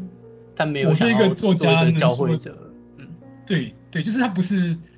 有一个心中。哦，我要教大家说什么才是对的这件事情，而去把它埋在我的字里行间。但是如果一个作家可以透过他的文字，大家都喜欢他的文字，然后还认识他，或是认识那个理想的他，三毛可能是那个理想的他，这不就是一个在作家最幸福的事情吗？嗯嗯嗯，让大家。我很认同这件事情，非常认同这件事情。我觉得如果一个人不能认识，如果自称为作家不能自己自己的样子的话，就是对文字不坦不坦率，然后人家在看你的书的时候，不知道你到底是一个什么样子的人，不够理解你的话，就不可以称作不算是一个成功的作家。我觉得，哎，我讲完了。我有你们要 ending 吗？可是其实我还是觉得说，我我就觉得说他就是家里过得很爽，所以他才可以这样子啊。我我现在还是我不是仇富哦，但我就觉得说他可能过得比较好，家里过家境比较好一点，所以才可以。这这这样那也是就是事后诸葛说，呃，这个人就是有钱呐、啊，所以他才可以想干嘛就干嘛，也不一定，搞不好。本来做做做一些要追求自我的这些事情，本来就是需要有。这种东西就是可能家里的财力在支撑啊，因为像据我所知，很多以前的科学家家里都是有钱人，所以他们可以无所事事终身，然后再去做研究。可是，呃，那个是真的有实质上的贡献啊。嗯，啊，三毛他也可以说他是在文学上也是对大家做了很大的贡献啊，因为他毕竟我问我妈的就是他在那个年代真的是。影响力非常大，可能远远超过我们现在的想象。我，我大概可以，我我可以理解这件事情，嗯、因为我之前看过一个，嗯、呃，就是大概就是反正一个阿姨写的文章，然后那时候我看完之后，我就觉得，哎，对，我就说，我就他说，我就说，哎，这你写的东西很像三毛。他说，你知道吗？最喜欢的就是三毛。然后我就是有点震惊，真的想说，哎，谁要喜欢？所以，所以我觉得他家里有点钱，我觉得。就是因为他家有点钱，所以他才可以做这种事情。可是他其实，可是他其实，在那个时代底下，他也是做出了很多，就算在那个时代底下有钱的女生也做不到的事情。所以我还是觉得他蛮了不起的，啊、而且他写的东西可以让人家，呃，去记忆，然后去复制，然后去崇拜。我觉得，就是一个作家最最最最幸福啊，他很幸福。对，最可是他到最后他他很不快乐，然后就自杀了。也不是很难讲，搞不好其实他很快乐啊，最后是很快乐的，哦、也不不知道啊，也有可能很快乐的自杀了这样。你们在说什么？可以可以回来了，please。好，我今天已经超时四十分钟了，真是不好意思，今天控时对没有上次好。那我觉得今天应该算圆满落幕了，因为 U UFO 这个问题应该大家都有讨论到。那如果还有什么想想到的，也可以在群组里面继续延伸讨论。那我觉得今天应该就可以到这边为止了。